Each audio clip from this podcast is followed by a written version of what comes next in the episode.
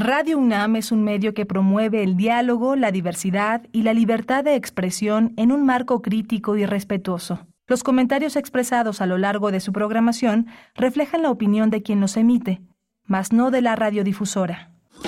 Radio UNAM presenta Primer Movimiento. El mundo desde la universidad. Buenos días, bienvenidos, bienvenidas. Estamos en primer movimiento. Inicia nuestra emisión de hoy, viernes 3 de noviembre del 2023. Les saludamos con mucho gusto en vivo. Hacemos radio pública y universitaria para ustedes a través del 96.1 de la frecuencia modulada y el 860 de amplitud modulada. También nos encuentran en la web para todo el mundo www.radio.unam.mx. Hoy se encuentra el señor José de Jesús Silva en la operación técnica de la consola, Rodrigo Aguilar en la producción ejecutiva, está Violeta Berber en la asistencia de producción. Vamos así cerrando la semana. El, eh, señor Miguel Ángel Quemain en los micrófonos. Querido Miguel Ángel, ¿cómo estás? Hola, Berenice, buenos días. Buenos días a todos nuestros eh, amigos y radioescuchas. Eh, hoy tenemos un menú interesante. Continúan hoy muchas muchas expresiones todavía una continuidad un puente largo para muchos de las ofrendas de muertos. Hay muchas opciones todavía en la ciudad en los lugares fundamentales en Gustavo Madero en Xochimilco en Coajimalpa en Milpalta. No deje de darse la vuelta en Cuauhtémoc también. Hoy tenemos un menú eh, que es interesante también tiene que ver con un mundo oscuro pero no es el mismo es el mundo del pinochetismo es el mundo que todavía conmemoramos de los 50 años del golpe de estado en Chile vamos a hablar con eh, eh, Luis Tobar, con Luis Tobar, crítico de cine, narrador, haciendo un análisis del cine de Pablo Larraín, la trilogía que, eh, caracteriza 16 años de dictadura y su futuro, y la, la, película El Conde, una de las últimas películas, la última película de Pablo Larraín, que está en la plataforma de Netflix y que también es una, un gran desafío, una gran pregunta sobre el futuro chileno. Tendremos después el radioteatro. Hoy viernes tenemos radioteatro para ustedes y se trata de La muerte feliz de Alborada Almanza. Es una, un, un, cuento de Leonardo Padura que está bajo la dirección de Eduardo Ruiz Sabiñón, una producción de Descarga Cultura que compartiremos esta mañana con ustedes. Vamos a tener también los amparos contra el etiquetado frontal de alimentos y bebidas y la discusión en la Suprema Corte de Justicia, la Alianza por la Salud Alimentaria. Vamos a hablar con Alejandro Calvillo.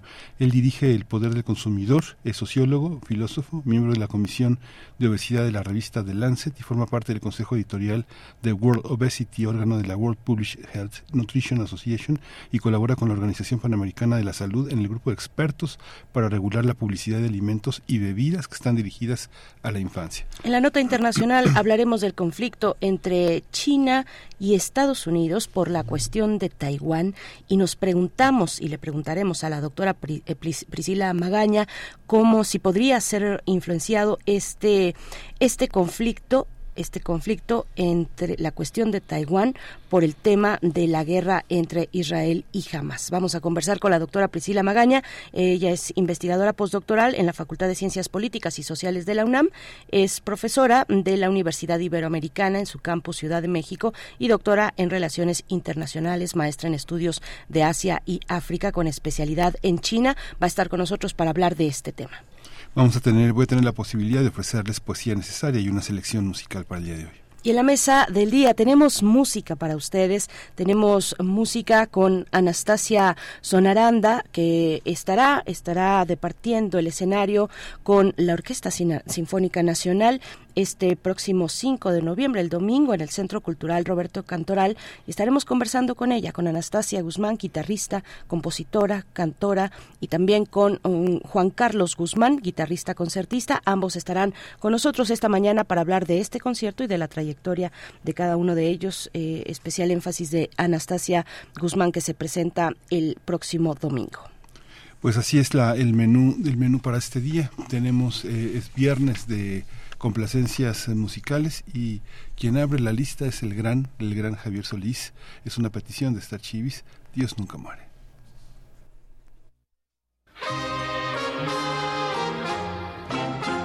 Muere el sol en los montes con la luz que agoniza, pues la vida en su prisa nos conduce a morir. Pero no importa saber que voy a tener el mismo final, porque me queda el consuelo que Dios nunca morirá. Voy a dejar las cosas que amé, la tierra ideal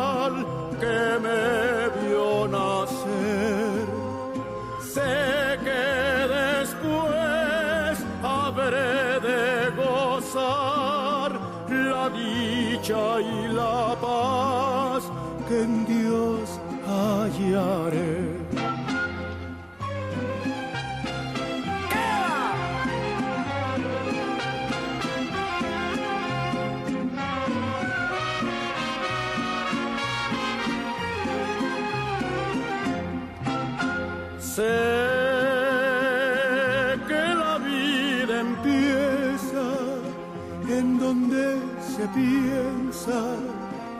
la realidad perdida.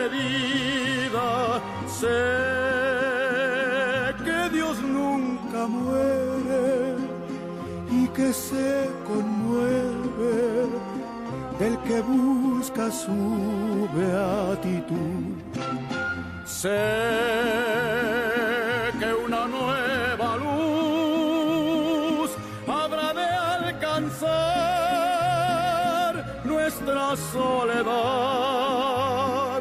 y que todo aquel que llega a morir empieza a vivir una eternidad. Muere el sol en los montes con la luz que agoniza, pues la vida en su prisa nos conduce a morir.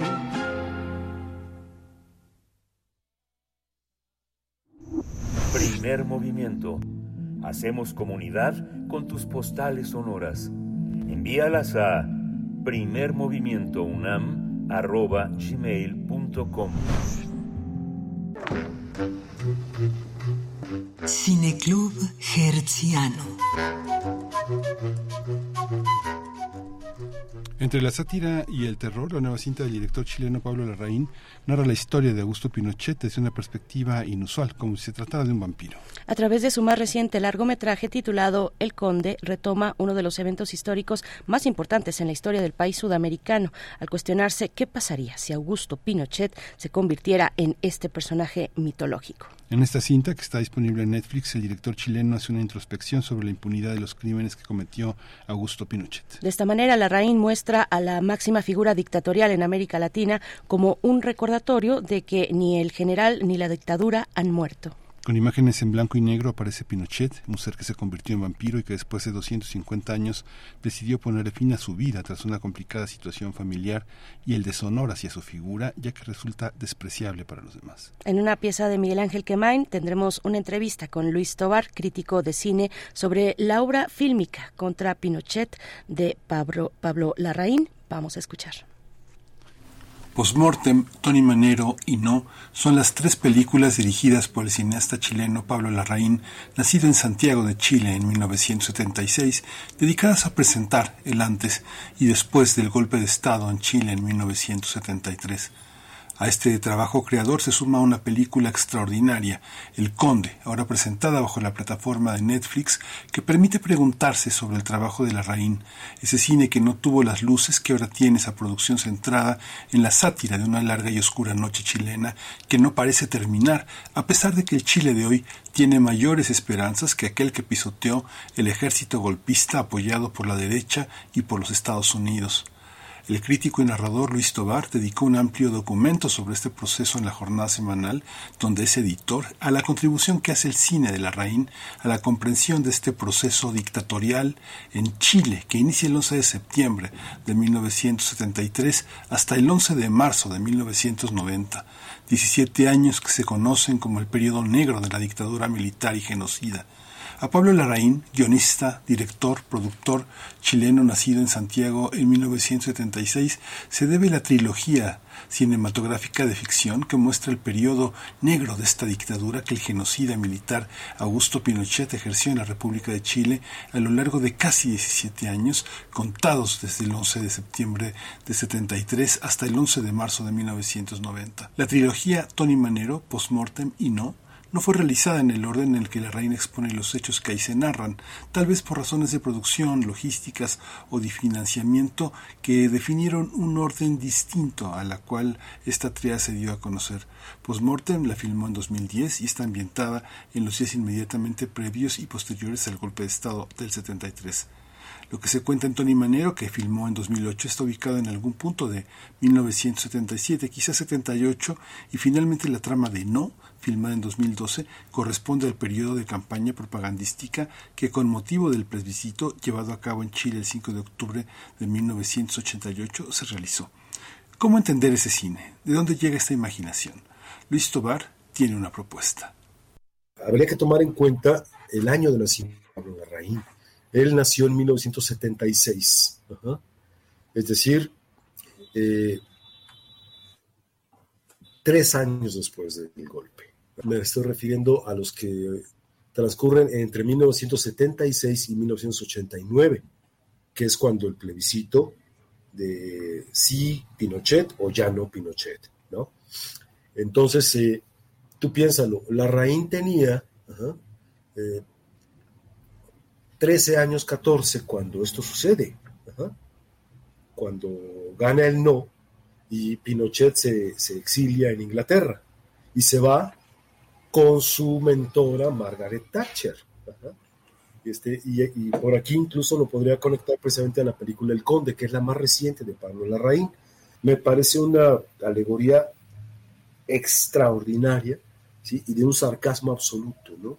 Este es un maldito vampiro, ¿sí? o sea, es inmortal, hay que entender eso. Un vampiro es inmortal ¿sí?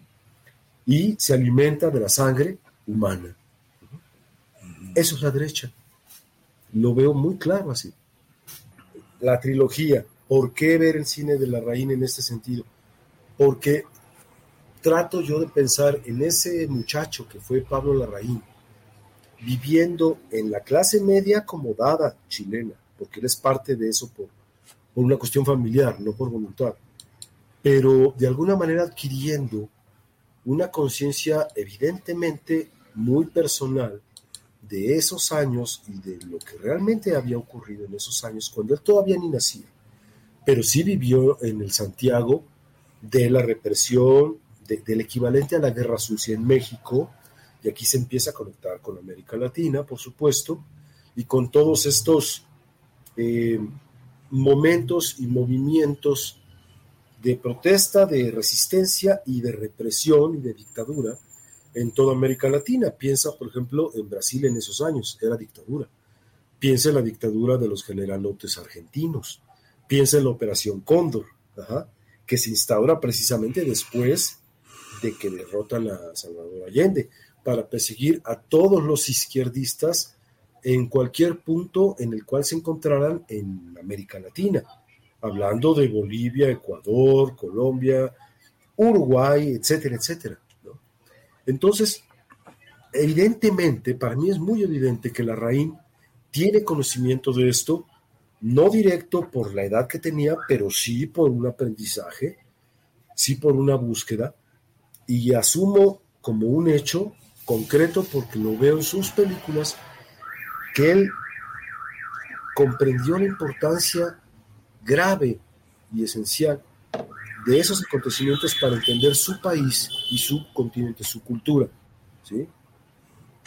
Porque la trilogía compuesta por Tony Manero, en el orden en el que fueron producidas, Tony Manero, Postmortem y No, ¿sí? esa trilogía que es ficción, no es documental, es ficción, parecería documental de, de lo crudo, de lo intensamente contado el relato de cómo fueron las cosas en el Chile del minuto cero de la dictadura, el minuto en el que la dictadura arranca, hasta, hasta el instante en el que la dictadura definitivamente va a caer porque gana el no, que es la tercera película, ¿no? Entonces, en Postmortem, tú lo que tienes es la historia de un amanuense, de un secretario que toma actas del servicio médico forense y que le toca por esa misma razón, o sea, un golpe de azar, un, un asunto fuera de su voluntad personal o política, porque este personaje no la tiene, no tiene una postura política definida, eh, le toca ser el que toma dictado del acta de defunción de Salvador Allende. Pero está tan estremecido el hombre que ni siquiera puede. Se vuelve torpe con la máquina, no lo logra y ponen a un, a un sargento o a un cabo o a un militar a tomar el dictado forense. Ese es el minuto uno de la dictadura. si uno lo quiere ver cuando ya se certifica la muerte de Allende, aunque en minuto uno pues, seguramente es cuando comienzan a bombardear la moneda. Pero vaya, todo es el 11 de septiembre de 1953.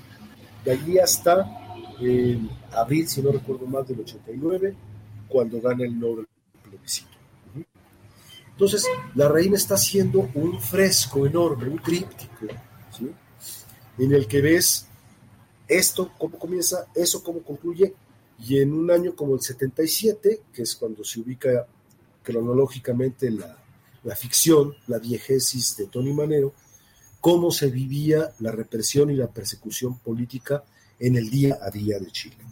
Entonces, ya cuando las ves en conjunto, de lo que te das cuenta es que ahí está todo lo que sucedió en la América Latina de los años 70, porque aquí sí me importaría mucho decir una cosa. Eh, se sabe, ahora ya es mucha más la gente que sabe, que Chile fue el primer laboratorio mundial del neoliberalismo como modelo sociopolítico y económico. Pero precisamente no solo en lo económico, como algunos todavía creen o dan a creer. El neoliberalismo no es solo un modelo económico, es un modelo eh, político, económico y social. Y ese laboratorio que fue Chile, ¿sí? también lo fue no solo en cuanto a las recetas del Fondo Monetario, del Banco Mundial, de todos los organismos financieros internacionales, la gran banca, eh, el capital especulativo y demás, sino que también fue el principal lugar, o de los primeros, sino que el primero, en el que se ensayó la tortura sistemática de las autoridades contra cualquier intento de rebeldía o de rebelión contra el régimen, y una serie de prácticas criminales institucional, institucionalizadas, eh, en cuanto a que la policía, el ejército, cualquier aparato de seguridad nacional, tenía como encomienda y estaba entre unas enormes comillas justificado, arrancar confesiones mediante la tortura, desaparecer gente.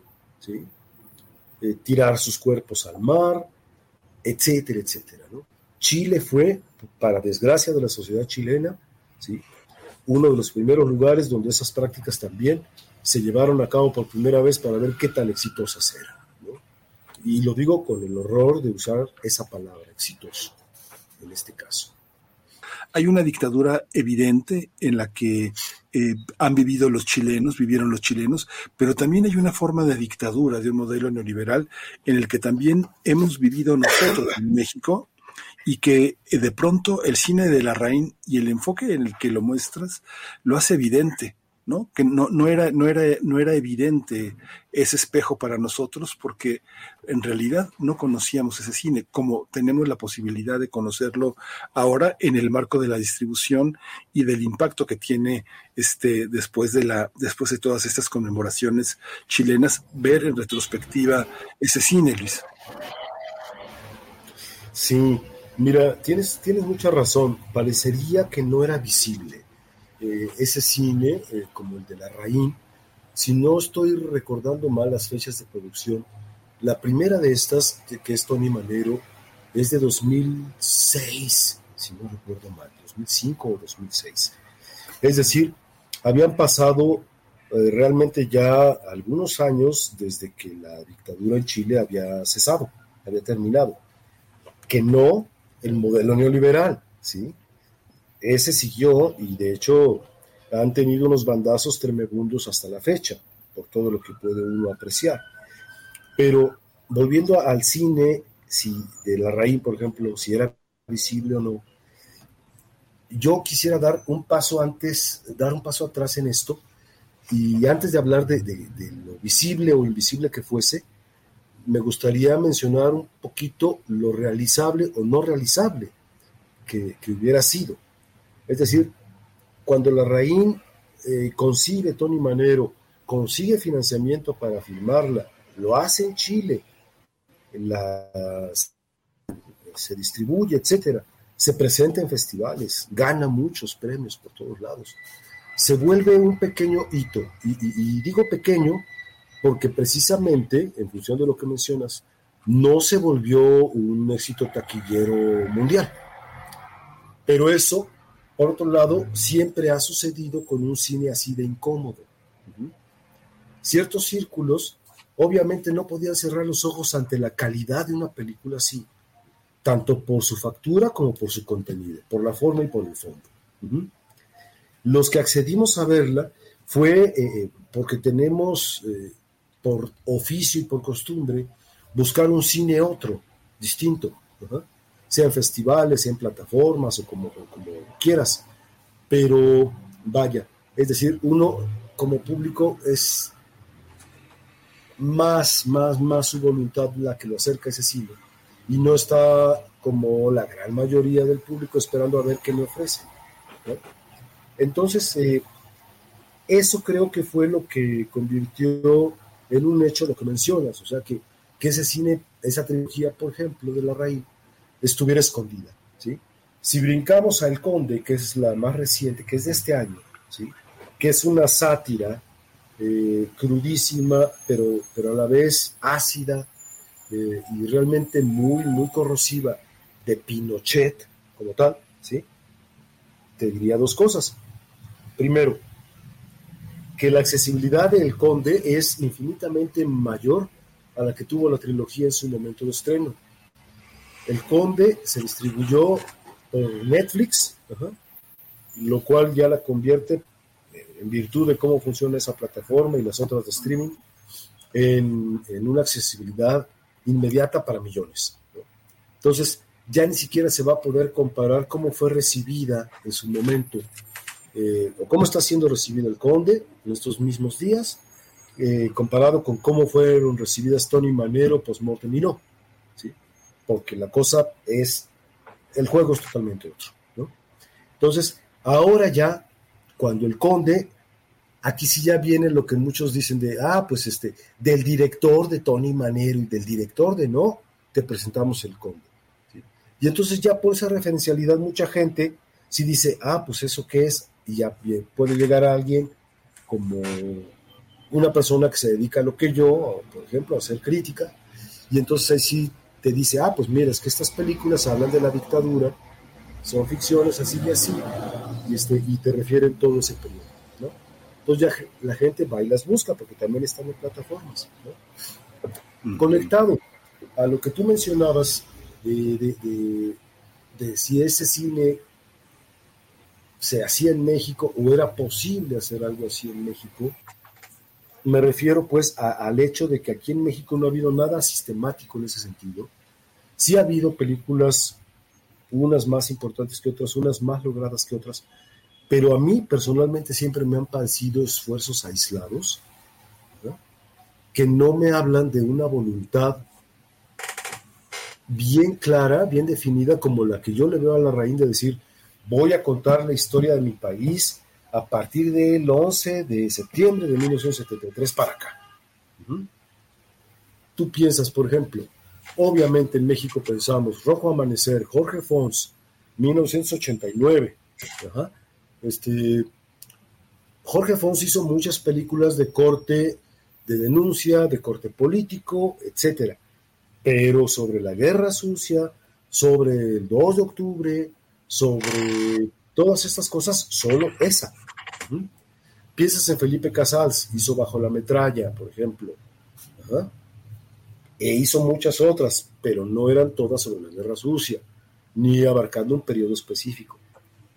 No sé si me explico. O sea, hay esos ejemplos de, de, cine que se ha hecho que es fundamental para nuestra historia cinematográfica y para nuestra memoria colectiva como sociedad mexicana, pero un fenómeno como el de la Raín o como el de Patricio Guzmán en documental con el botón del nácar, La cordillera de los sueños y Nostalgia de la luz, que es una trilogía formidable, que es también sobre la represión en Chile, los desaparecidos, etcétera, que son posteriores a su gran película que es La Batalla de Chile, que es documental que salió cinco años después de, el arribo golpista de Pinochet al poder en Chile, pero ya con Patricio Guzmán en el exilio. Y esa es la gran diferencia con la raíz. Y por ahí cierro mi respuesta a tu pregunta, eh, Miguel Ángel. Pareciera, es muy curioso que la raíz haya hecho esto dentro de Chile, cuando era más importante, cuando era más necesario, cuando ya parecía obligado que el cine no solo documental, sino el de ficción, ¿sí? abordara de una manera tan consistente y tan sólida todas esas temáticas y esa época, que es lo que yo echo de menos en México. Agradezco los esfuerzos, que me parecen muy valiosos unos más que otros.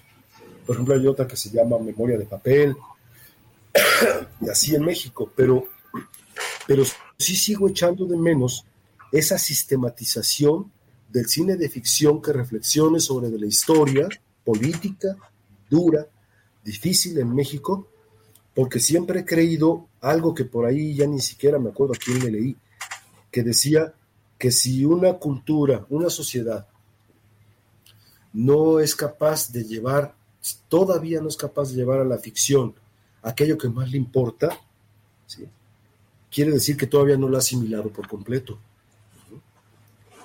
Y así es como siento yo que posiblemente estemos. ¿Qué hace posible que un cineasta tenga esa intuición?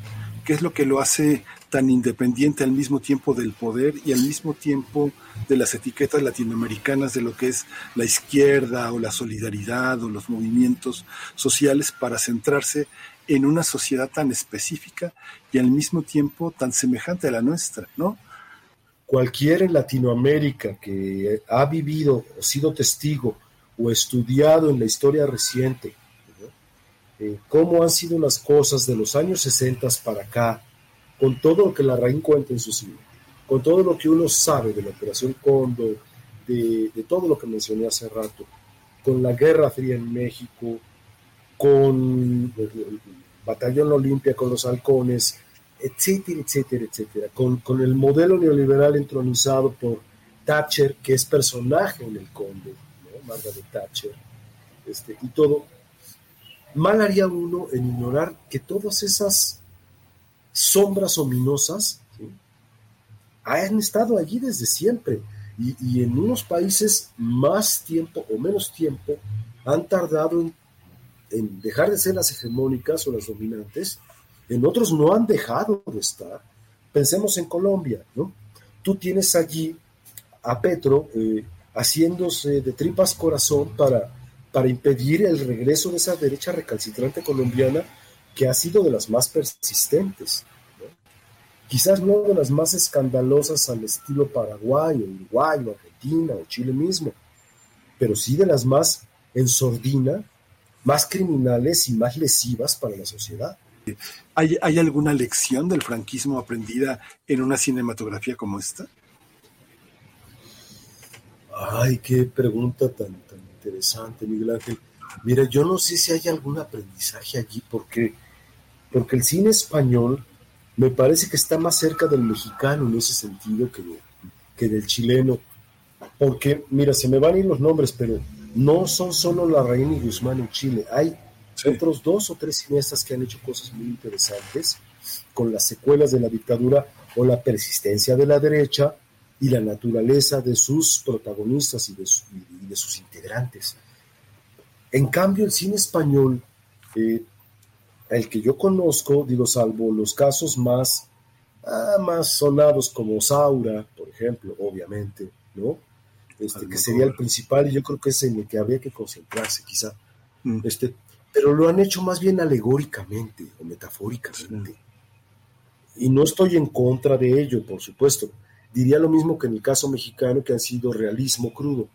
Pero en el caso de las alegorías o, de las eh, simbolizaciones de lo que fue el franquismo y cómo se sale del franquismo, o sea, cómo salir mental y espiritualmente del franquismo, me parece que tampoco en España se ha hecho en ficción, ¿eh? ojo, porque en documental sí, pero esto, estamos hablando de ficción. En ficción creo que tampoco ha habido un Larraín en España, ¿no? tampoco ha habido un, Guzmán en, el caso del documental. Creo que esa lección no es del franquismo hacia acá, sino curioso, ahora, ahora este, más bien la lección estaría yendo en sentido contrario. Y, en el caso de la pues de un cineasta realmente joven, porque si piensas que nació en el 76, es que todavía tiene muchísimo por contar.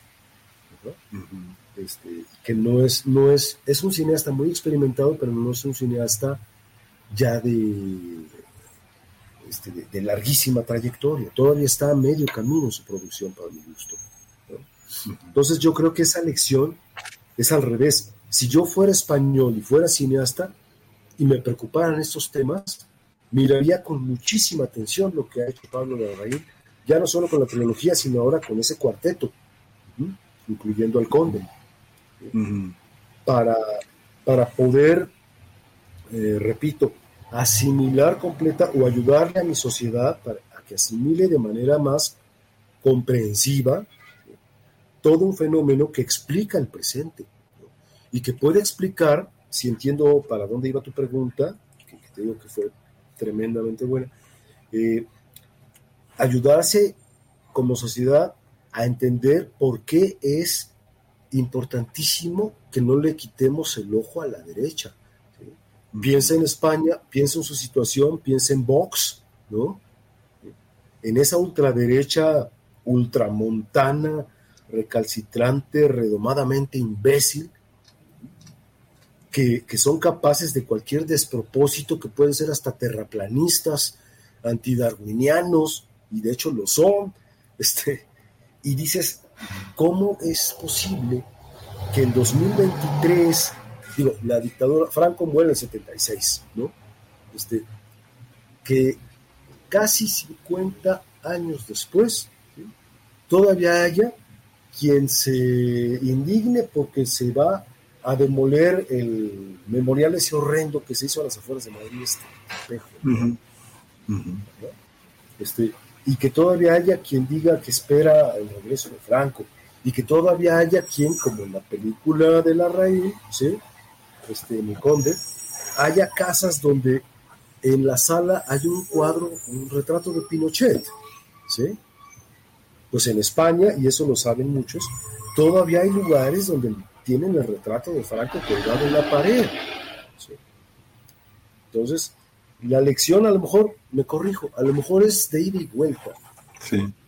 Yo creo que la lección la podemos tomar todos de todos para entender que, que, que, que esa batalla no está del todo ganada, aunque haya dicho Juárez que el triunfo de la reacción es moralmente imposible, será moralmente imposible, pero materialmente vaya que ha sido posible y vaya que lo hemos padecido.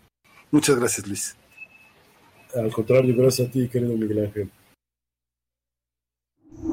Primer movimiento. Hacemos comunidad con tus postales sonoras. Envíalas a primermovimientounam.gmail.com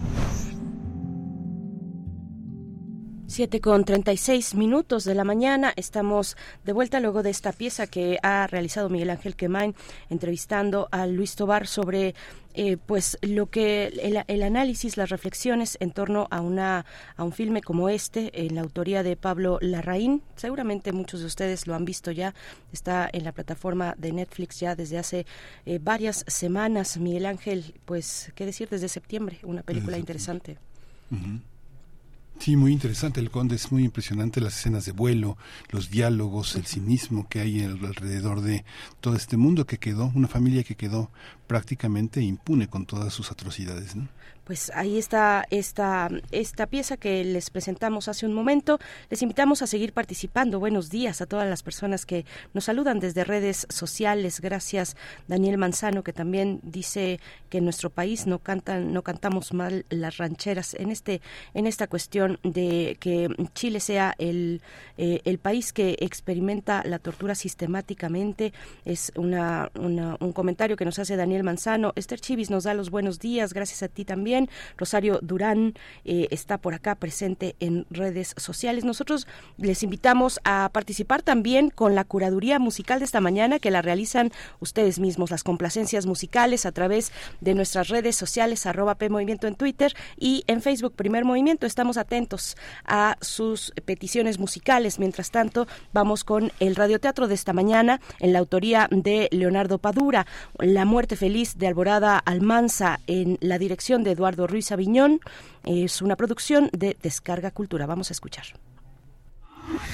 Cuando cuentes cuentos, recuerda los de primer movimiento.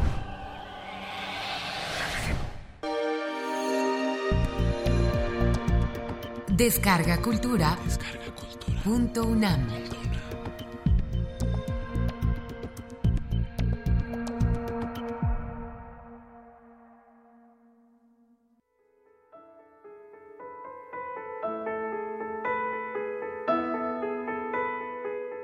La muerte feliz de Alborada Almanza.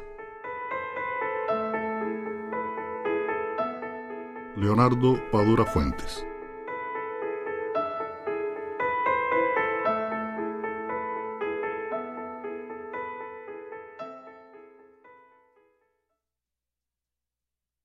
Alborada Almanza despertó suave pero rotundamente, con la sensación precisa de que algo extraordinario iba a ocurrirle ese día. Apenas abrió los ojos, recibió la punzada nítida de la premonición y trató de encontrar la causa de aquel alborozo que la embargaba después de otra mala noche, plagada como siempre de pesadillas calientes y en colores que ya ni se preocupaba por recordar. Desde la cama observó el almanaque que ella misma había fabricado, y aunque el santo del día era su amado San Rafael Arcángel, la fecha no le resultó reveladora, pues no era su cumpleaños, ni el de nadie conocido, y mucho menos el día ansiado en que despachaban los mandados en la bodega.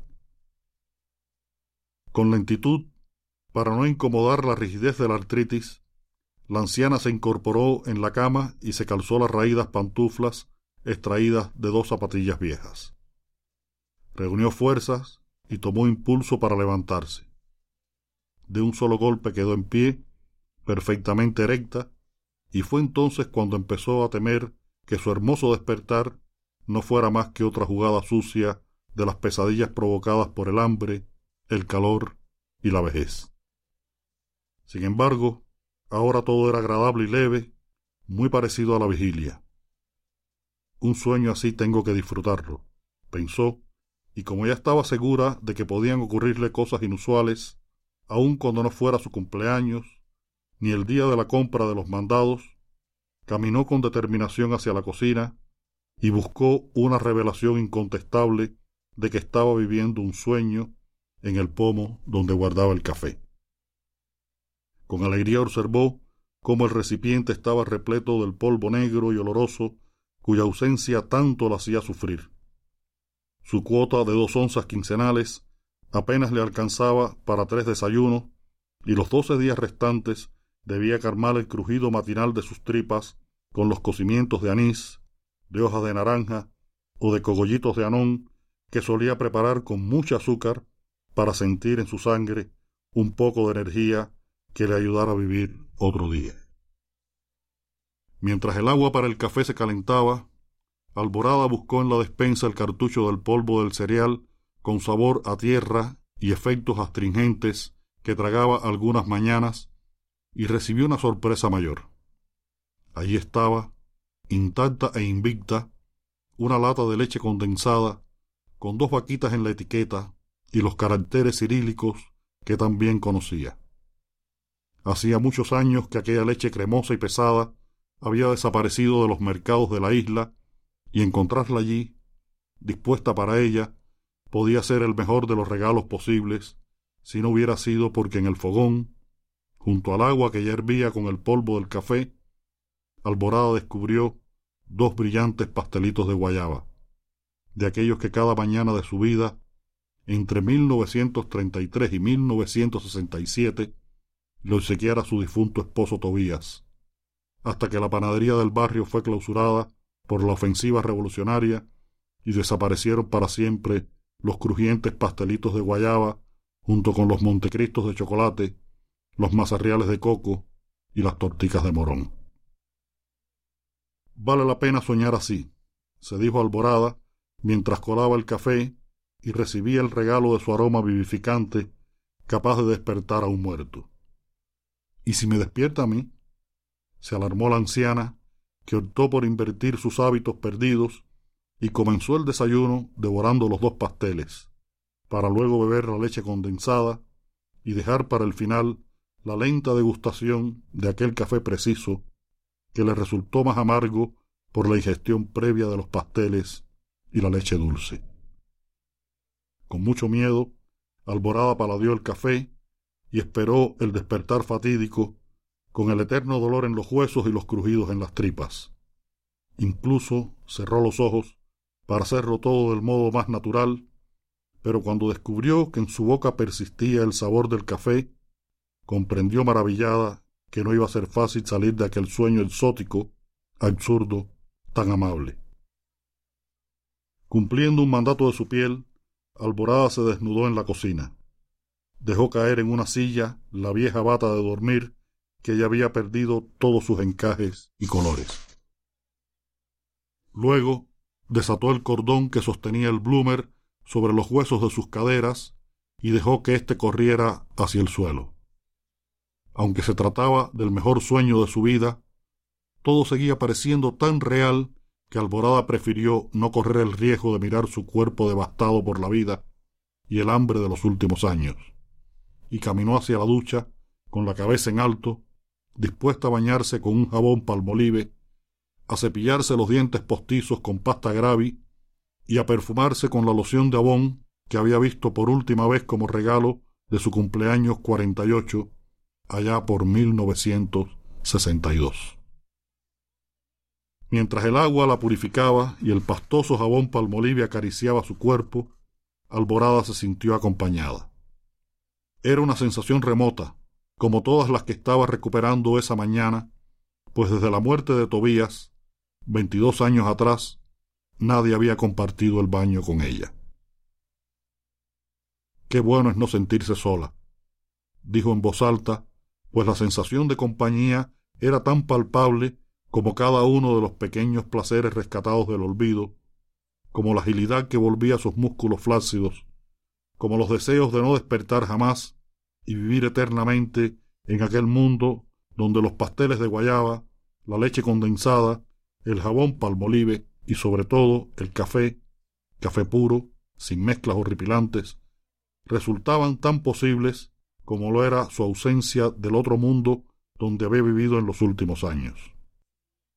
Allá, en la amarga realidad de la vida real, más de una noche se acostó con hambre y mientras miraba el cielo estrellado por las rendijas del techo, tímidamente le había pedido a Dios y a San Rafael Arcángel le concedieran una muerte rápida e indolora que la liberara de las pesadillas, del calor y de los cocimientos matinales cargados de azúcar.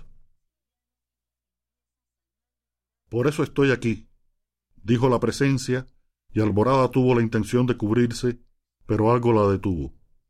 Me alegra que huelas bien. ¿Eres tú? preguntó la anciana.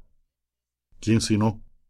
Yo soy Rafael, uno de los siete arcángeles que están al servicio del Señor y que pueden llegar a su presencia gloriosa. Tú querías que viniera y el Señor me permitió complacerte. Entonces, sí, Alborada, Estás muerta como querías y yo vengo a buscarte. Perfúmate bien. Si quieres, píntate los labios, que nos vamos al cielo. Ay, Dios mío, susurró la anciana ante la idea de perder lo que hacía tan poco había recuperado. ¿Qué pasa? ¿Por qué dudas? Alborada corrió la cortina del baño y vio ante sí a un mulato alto, fuerte, luminoso, completamente desnudo, al que le faltaban las alas que debía tener, pero que, entre las piernas, lucía un brillante músculo surcado de venas moradas, coronados por un glande rojo y pulido, como las manzanas que en otros tiempos Alborada le ofrendara a su querida Santa Bárbara. ¿No te pareces a él? Dijo, sin poder apartar la vista del magnífico atributo del recién llegado e indicando hacia la esfinge angélica y rosada que tenía en el cuarto. Mejor di que él no se parece a mí. ¿Es que no te gusta como soy? No, no es eso. Es que eres tan, tan humano. Y bueno, tener que irme así, ahora. Tú lo pediste. Como hoy es mi día, el Señor me concede escoger a quién puedo llevarme y del modo en que puedo llevármelo. Y como tú eres casi una santa, yo quise complacerte. Pero cuando quería morirme no tenía café, ni pasteles, ni leche. Y ahora que los probé otra vez, prefieres quedarte por esas tonterías, no ir al cielo y condenarte al infierno. Alborada sintió temblores. Ya sabía que estaba muerta y no le importaba, porque los dolores y carencias de su vida jamás regresarían. Lo terrible era que tampoco regresarían el sabor triste pero real del café mezclado que bebía seis mañanas al mes, el olor de la albahaca con que sazonaba todas sus comidas y la expectación por saber con quién se casaría la muchacha buena de la telenovela. La vida podía ser terrible, pero era la vida. Sí, Alborada, estás muerta y vas al cielo. ¿Y si no quiero? Se atrevió a preguntar. Ya nada peor podía ocurrirle y de pronto descubrió que aquel extraño diálogo, en la más absoluta desnudez, la hacía sentirse desinhibida, libre del miedo con que siempre había vivido. Miedo a todo, incluso a morir. Lo terrible es que esto me pase cuando estoy muerta, pensó Alborada. Lo siento, se disculpó el arcángel y por primera vez sonrió. Así es la vida. Unos van al cielo por valientes, otros por cobardes. Ya no hay remedio. Yo soy el premio a tu miedo. Gracias por tu sinceridad, susurró la anciana recién muerta, y al fin se atrevió a mirar su cuerpo. Seguía siendo viejo, arrugado, con los huesos a flor de piel. Un mal recuerdo de su otra existencia, una maligna evidencia de que hay milagros que nunca ocurren. Entonces comprendió que lo mejor era obedecer como siempre hizo. Total, el infierno ya lo conocía y quizás en el cielo hasta hubiera los pasteles de guayaba y el café que tanto extrañaba cuando estaba viva y miraba con tristeza la despensa mustia de su cocina. Para no sentirse completamente desnuda, decidió calzarse las maltratadas pantuflas. En el cielo hay pasteles, siempre recién horneados, por eso es la gloria, ¿no? Menos mal, ¿Puedo hacer algo más antes de irnos? Depende, Alborada, musitó el arcángel. Son tres cosas, y es muy fácil. Quiero ver el mar, quiero acariciar un perro y quiero oír un danzón. El mulato celestial volvió a sonreír y Alborada advirtió un rubor en sus mejillas. Concedido, dijo, con la condición de que me dejes bailar el danzón contigo. Hace siglos que no bailo. Será un honor, dijo Alborada, y miró el atributo espectacular del mulato venido del cielo. Pensó que su cobardía había valido la pena. Al fin y al cabo iba a un lugar donde había pasteles de guayaba caliente y Dios le había otorgado la mejor de las salidas del mundo. Su mano sintió entonces la caricia del pelo suave y denso del perro que había tenido cuando era niña y pudo ver más allá del salón de losas de mármol ajedrezadas, la plenitud azul del mar, mientras comenzaban a sonar los primeros acordes de almendra, su danzón favorito.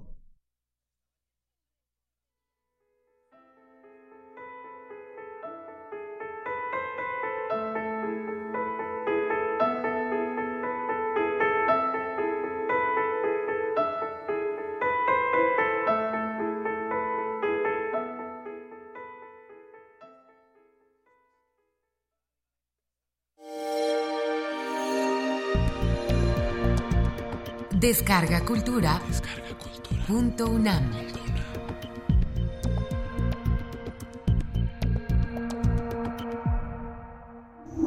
Primer movimiento. Hacemos comunidad con tus postales sonoras. Envíalas a primermovimientounam.gmail.com Escuchamos La muerte feliz de Alborada Almanza en la autoría y también en la voz de Leonardo Padura, la dirección de Eduardo Ruiz Sabiñón. Un saludo a nuestros amigos y amigas de Descarga Cultura UNAM. Acérquense a ese portal, van a encontrar eh, materiales muy muy interesantes, muy disfrutables también, muchos de ellos como este en voz de sus autores, de sus autoras. Nosotros estamos llegando al cierre de esta hora, pero antes antes queremos compartir con ustedes lo que eh, la universidad eh, eh, pues quiere informar a toda a toda la sociedad respecto a la campaña de donación para los habitantes de, Veracruz en esta recepción de donaciones que ha puesto a disposición la universidad eh, para que nos podamos acercar y continúa, continúa el día de hoy. Voy a leer lo que informa la universidad. Dice, para apoyar a la población afectada por el huracán Otis en Guerrero, la Universidad Nacional Autónoma de México entregó el miércoles el miércoles eh, primero de noviembre 60 toneladas más de víveres, ropa, agua y medicinas a la Universidad Autónoma de Guerrero, con las cuales suman en total 142 toneladas de insumos. Los productos fueron trasladados en un camión y dos tráileres eh, que partieron del centro de acopio de la UNAM Solidaria, ubicado en el Estadio Olímpico Universitario, partieron hacia la Universidad Autónoma de Guerrero. La recepción de donaciones se mantiene, se mantiene en el estacionamiento 8 del Estadio Olímpico Universitario hasta el día de hoy, viernes 3 de noviembre. el traslado será el sábado 4 y el domingo 5 del, del Estadio Olímpico Universitario al Centro de Exposiciones y Congresos de la UNAM, ubicado en la Avenida de Lima número 10 en eh, Ciudad Universitaria.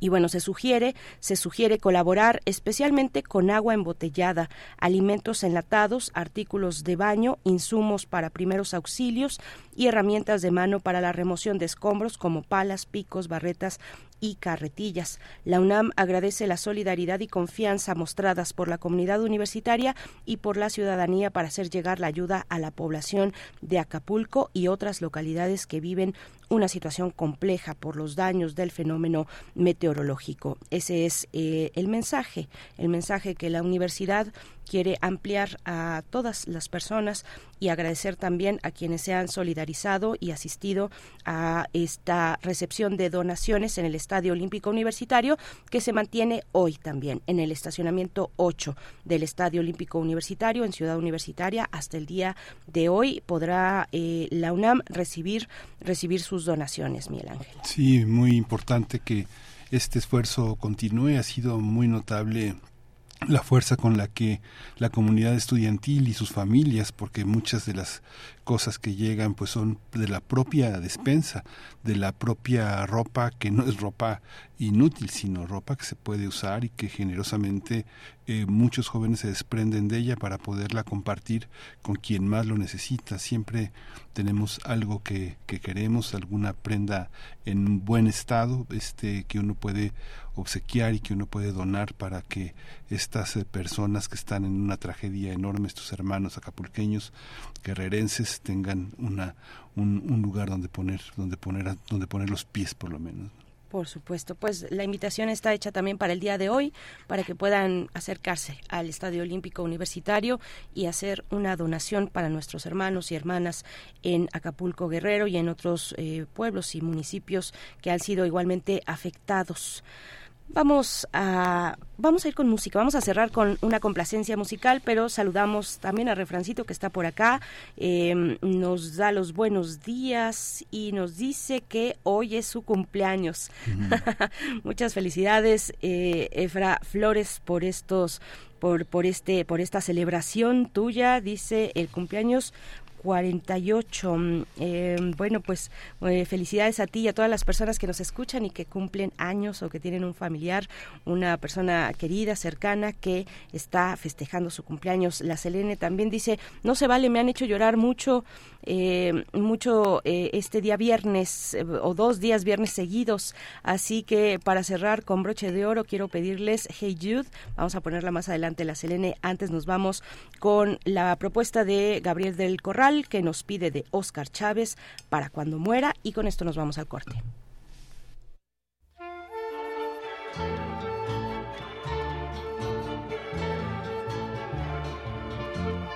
Que entierren mi cuerpo junto a la ventana que mi novia tiene mirando hacia afuera. Y a ella que le diga que por la mañana plantea ya mismito junto a la ventana. Unas rosas húmedas y una enredadera para cuando muera. Quiero que mi tumba que mi tumba huela y huela primavera.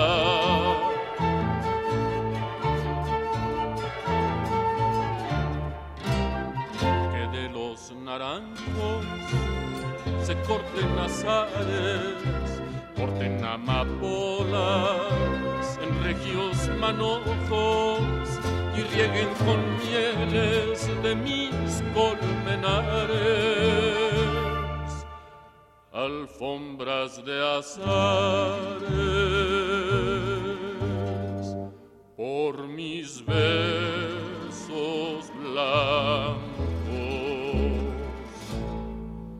las amapolas por mis besos rojos para cuando muera quiero que mi tumba que mi tumba vuela y vuela primavera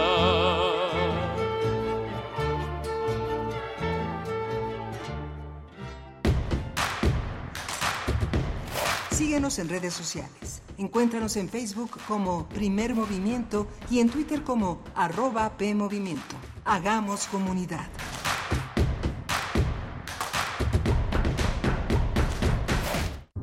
El patio cuadrado es una historia onírica en la que se juega con el miedo, el erotismo y la memoria, y se mantiene una constante ambivalencia entre el sueño y la muerte, bajo el agua negra. La procuradora Pinal investiga la muerte de dos adolescentes arrojados por policías al riachuelo del barrio Xipetotec, en Ciudad Nezahualcóyotl, lo que la lleva a adentrarse en la villa donde residen las víctimas. Esa visita la trasladará del terror realista de lo que investiga a diario al terror sobrenatural de ese paupérrimo barrio. Mira, mira, mira, mira al niño. Me lo pusieron como guardia para que no pudiera salir. Nadie puede escaparse de ellos. En esta ocasión, Radio UNAM presenta dos producciones de Eduardo Ruiz Aviñón. El Patio Cuadrado, adaptación de Etzel Cardeña del cuento de Amparo Dávila, y Bajo el Agua Negra, adaptación de Etzel Cardeña del cuento de Mariana Enríquez sábado 4 de noviembre a las 20 horas por el 96.1 de FM y en www.radio.unam.mx. Radio UNAM, experiencia sonora. En el sello editorial INE tenemos obras para niñas, niños, aunque nuestras ideas y opiniones sean distintas. Para adolescentes y jóvenes, el país tiene uno de los mayores retos. También sobre temas de interés general. La participación ciudadana en la democracia. Así como publicaciones especializadas. La democracia va mucho más allá de las elecciones. La cultura democrática es para toda la ciudadanía. Conoce las colecciones y descárgalas en INE.mx. INE.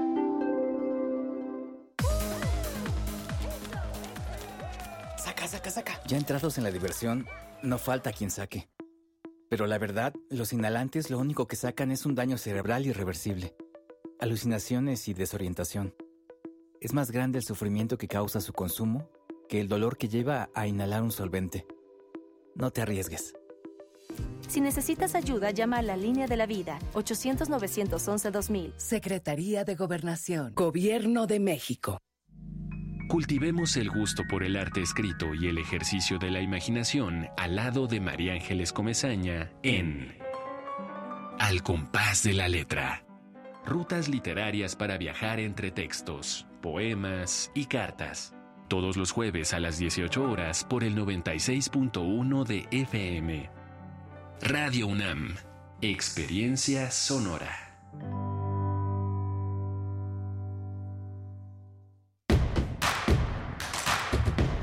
Encuentra la música de primer movimiento día a día en el Spotify de Radio UNAM y agréganos a tus favoritos.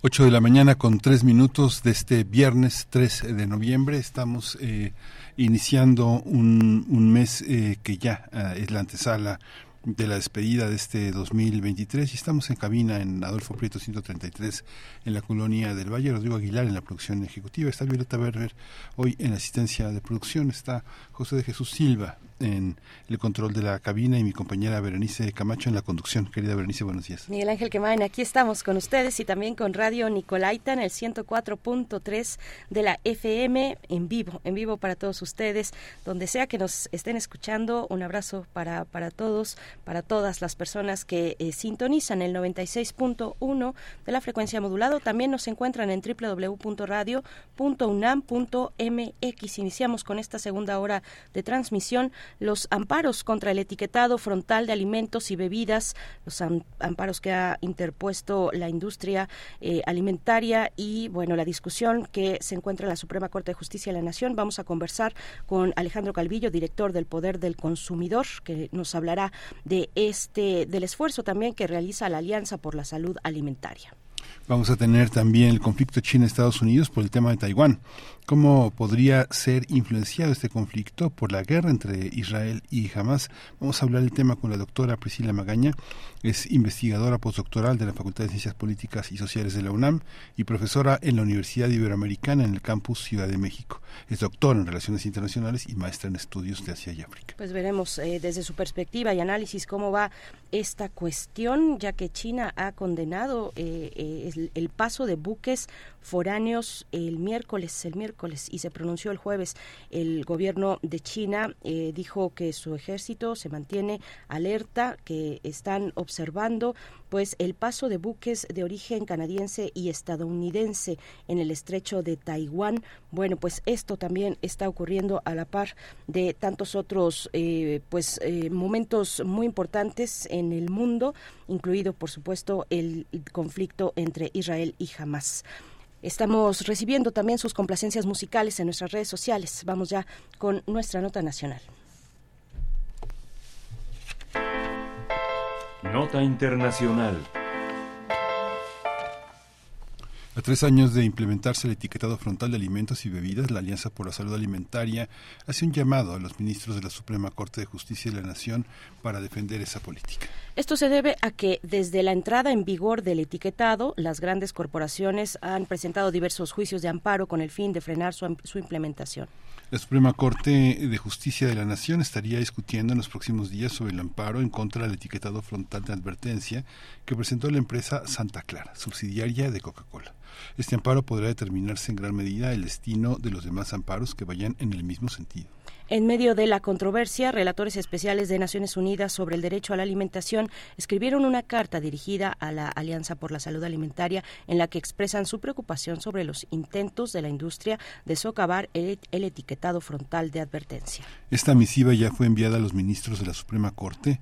Asimismo, organizaciones sociales y padres de familia han manifestado su respaldo al cambio en los entornos alimentarios. Por ello, les piden a los ministros que estén a favor de la defensa del etiquetado frontal de advertencia.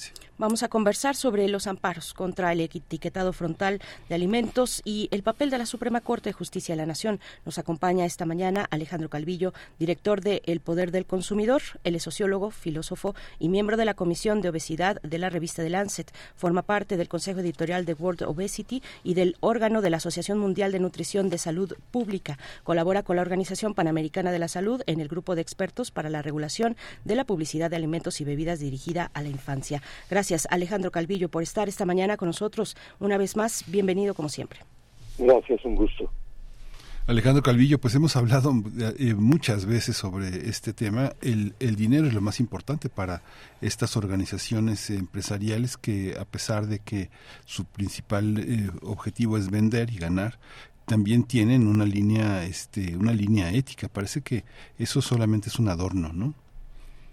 Sí, bueno, si uno ve las declaraciones, digamos, de responsabilidad social empresarial estas empresas, pues hablan de que están eh, de acuerdo en proteger la salud del medio ambiente, apoyar a las comunidades. Y lo que tenemos pues es un daño muy fuerte, extremo.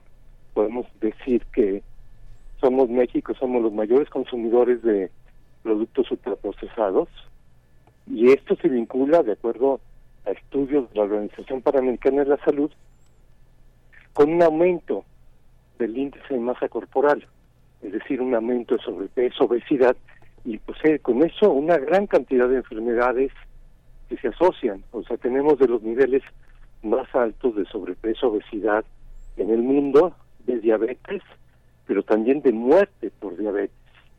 Entonces, este, y esto se vincula en, gran medida con este cambio de la dieta por el consumo de este tipo de, de productos. Es una de las principales causas. Entonces, una de las recomendaciones internacionales de la Organización Mundial de la Salud, de, de UNICEF, incluso de FAO, ¿no? y de organismos internacionales de profesionales independientes como la Federación Mundial de Obesidad, el World Cancer Research Fund, en fin. Eh, si uno va, o sea, si, si, alguien sufre de una enfermedad cardiovascular y va al médico, una de las primeras cosas que le va a decir, no estés comiendo este tipo de productos, ¿no?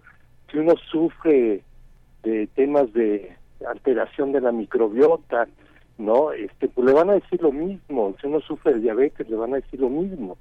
Es decir, eh, está en la causa, una de las causas principales enfermedad y muerte en nuestro país es el consumo de estos productos y una de las recomendaciones, entre otras, es pues que tengamos una un etiquetado muy simple que cualquier persona pueda entender, ¿no? Y este etiquetado que se desarrolla en México, que viene inspirado primero de Chile, se mejoró en México, México sirvió ahora de ejemplo para Argentina, sí, este también está en Perú, está en Uruguay, pues está catalogado como el mejor ¿no? Se ha probado en la población para ver cuál es la respuesta. Este, dentro de lo que se puede, esto es lo mejor que hay. Entonces, eh, estos amparos de la industria pues son parte de la lógica de la industria que únicamente ve por sus intereses económicos, este, tiene que demostrar cada tres meses que aumenta sus ventas y para aumentar sus ventas pues hace productos de bajo eh, costo con ingredientes de mala calidad y este y con una publicidad este pues omnipresente no entonces eh, se han opuesto a la regulación de alimentos en las escuelas se han opuesto a la regulación de la publicidad dirigida a niños este compran patrocinan este congresos de asociaciones de profesionales de la salud que hay, hay asociaciones que todavía mantienen estos vínculos y pues los neutralizan, los callan o incluso salen estas miembros de estas asociaciones diciendo no, este no es el problema, ¿no?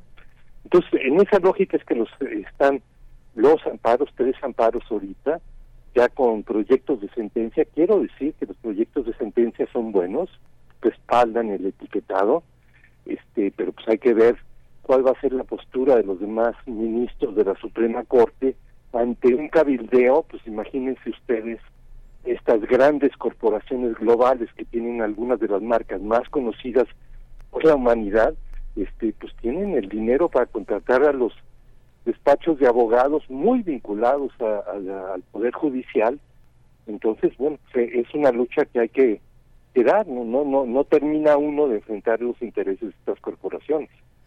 Eh, despachos de abogados muy vinculados al poder federal nos dice al poder judicial Alejandro Calvillo nos dices cuál es la responsabilidad de las autoridades en todo esto cómo entender que aún se concedan bueno es un derecho el, derecho al amparo pero que aún continúe de manera en, la vía judicial esta esta pelea que no termina que no cesa y que siguen eh, pues presionando de esta manera las empresas de la industria bueno, hay que ver, o sea, de, tenemos noticias de más de 120 amparos que pues no no pasaron el primer nivel, ¿no?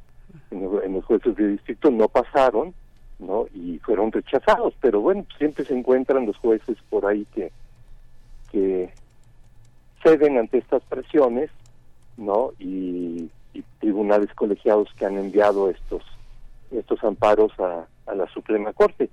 Este yo no sé, o sea, hay dos niveles de amparos, los tres amparos que están ahorita, ¿sí?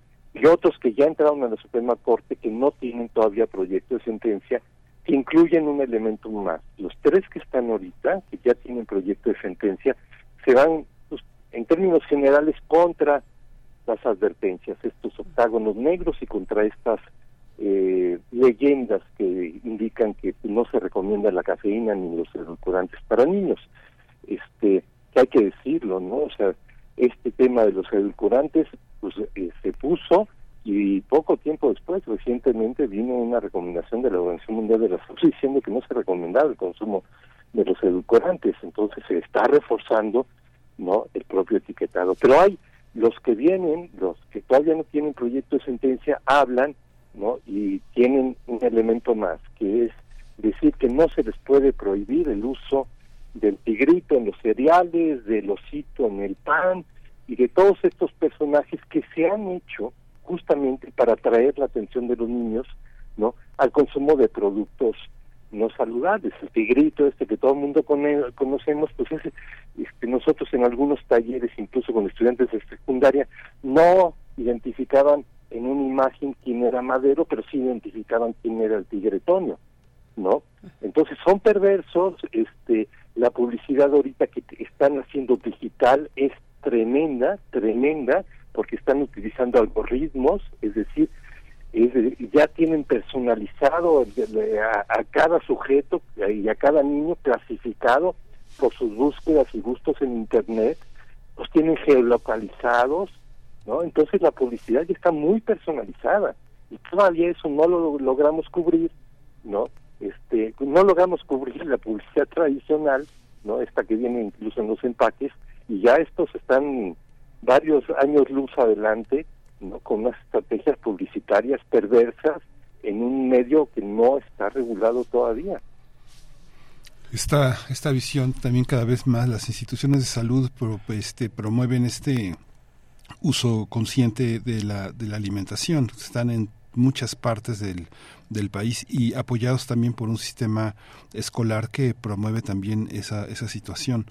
Sin embargo, todavía hay mucho por hacer. ¿Qué tan fuertes son las organizaciones eh, saludables eh, de, padres de familia que promueven esto, distintas a las asociaciones de padres de familia que promueven otro tipo de, de valores muy de derecha, ¿no?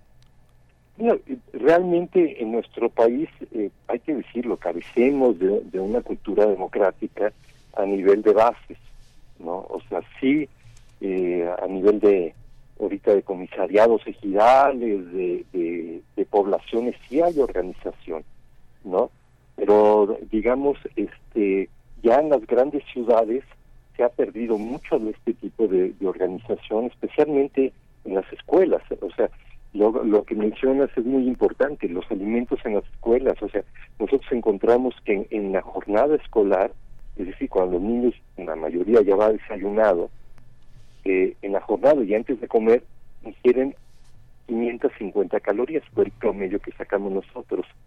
Bueno, hay dos estudios anteriores del Instituto Nacional de Salud Pública que llegan a la misma conclusión. Bueno, 500 50 calorías, casi la tercera parte del retenimiento de muchos de los niños. Eso significa un aumento de peso ¿no? Porque es comida chatarra, es eh, comida que no este, llena, ¿no? Principalmente muchos son bebidas azucaradas o son este tipo de productos que incitan a comer de, más. Entonces, eh, esto es eh, increíble de, dentro de las escuelas que eso persista y tiene que ver porque tenemos una regulación desde desde 2010 para sacar estos productos de las escuelas, pero siempre hay la mano negra de los intereses corporativos. Entonces se puso que la, autoridad era el consejo escolar, ¿no? Donde la mayor representación es de padres de familia. Entonces la autoridad no se le puso a quien tiene la responsabilidad, que es el Estado. El Estado tiene que garantizar que los ambientes escolares son ambientes saludables y eso incluye no que la alimentación tiene que ser una alimentación saludable. Pero bueno, movieron todo, la mayor parte de las escuelas ni consejo escolar tienen. Entonces, ¿cómo incluso en 2014 se dijo que se iba a sancionar, que se le va a sancionar a los padres de familia? No, ahorita en este momento, en el Senado, en eh, eh, este, la próxima semana se vota, ya pasado por diputados, una reforma a la ley general de educación para que ahí quede establecido claramente esta regulación y quién es la autoridad responsable, que tienen que ser la, autoridad educativa y la autoridad de, salud. Entonces, este, sí, no tenemos esta cultura, ¿no? Este, es una cultura que hay que crear, que los padres de familia se involucren, pero todavía nos falta mucho. Entonces, aquí es una responsabilidad, hay una violación de derechos de la infancia al permitir este tipo de, de productos al interior de las escuelas. Como la, propia Comisión Nacional de Derechos Humanos eh, tiene una recomendación desde 2016 que incluye a la Secretaría de Educación Pública diciéndole que está cometiendo una violación a los derechos de la infancia porque es una obligación eh, de la Secretaría proteger el ambiente escolar. Alejandro, la cosa se complica un poco más todavía cuando hablamos del espacio digital. Digamos que en el espacio físico de las escuelas puede haber mayor control, eh, no, no se ha dado eh, a cabalidad, pero podría haber mucho mayor control y estarían obligadas las autoridades a hacerlo. Pero ¿qué pasa con el espacio digital? Me regreso un poco a lo que comentabas de esta publicidad que ahora ustedes están detectando eh, una publicidad basada en algoritmos que presenta eh, personajes eh, pues que, que, están ahí o digamos mensajes que llegan casi que personalizados a los chicos, a las chicas. ¿Qué hacer ante esa manera publicitaria de comida chatarra que emplea pues estas tecnologías de la comunicación? ¿Entra eso en, en la parte de cuando se eliminaron estos personajes atractivos, el tigre, el elefante y etcétera, o cómo, o cómo dividir o cómo atajar y pensar en ese otro tipo de publicidad que está en el espacio digital. Sí, yo creo que es el, reto mayor. O sea, yo creo que la inteligencia artificial es algo que tenemos que enfrentar.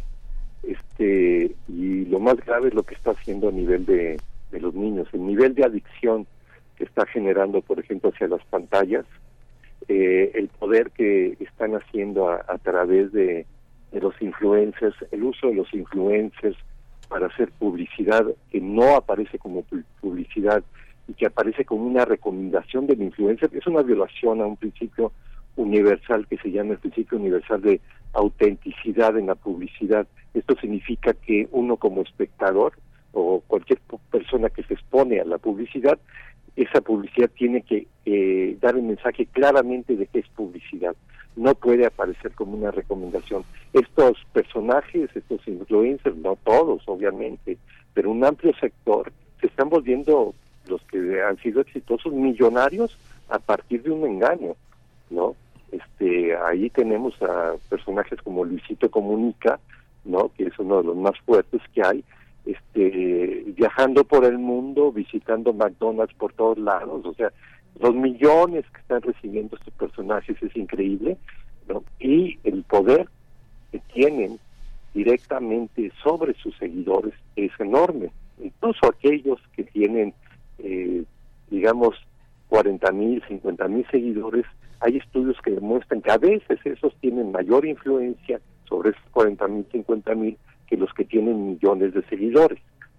Esa es una parte, pero la otra parte es todo el estudio del neuromarketing, es decir, se está estudiando las reacciones que tienen los niños, las niñas, frente a diferentes estímulos y eh, todo esto se está incorporando a estrategias muy sofisticadas tecnológicas de incidir a través de la publicidad a y, esto es me voy a referir incluso a un estudio que ya tiene muchos años a que los niños fastidien para la compra del producto. O sea esto ya hace 25 años la mayor empresa de publicidad de Estados Unidos eh, Initiative Media encontró en una encuesta que hizo con padres madres de familia que cuando los niños fastidiaban para comprar un producto o ir a visitar un lugar de juegos, este, era muy efectivo el fastidio.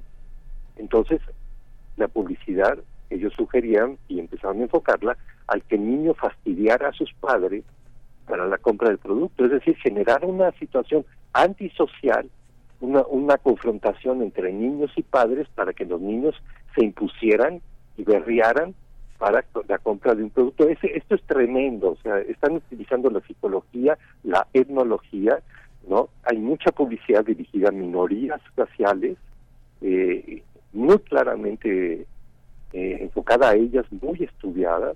Entonces es, es tremendo, lo, lo vemos, yo creo que el mayor efecto es Coca-Cola, ¿no? Coca-Cola que tiene, por otro lado, que se vincula con la formulación del producto, que tiene altísimas cantidades de azúcar y tiene también cafeína, hace una descarga de dopamina y toda la publicidad que es lo que llamamos la hormona del placer, que nos pues, da un subidón, pero después viene una bajada, y eso se vincula a una publicidad que habla de, felicidad, amor, familia, este incluso capturado eh, la Navidad por Coca-Cola, que es en Monterrey, ¿no? El desfile de Coca-Cola y el eh, presidente municipal de, Monterrey, eh, ¿no? Inaugurando ahí el desfile, es increíble, o sea, e, es una eh, cooptación cultural, ¿no? Con graves daños en, en, salud.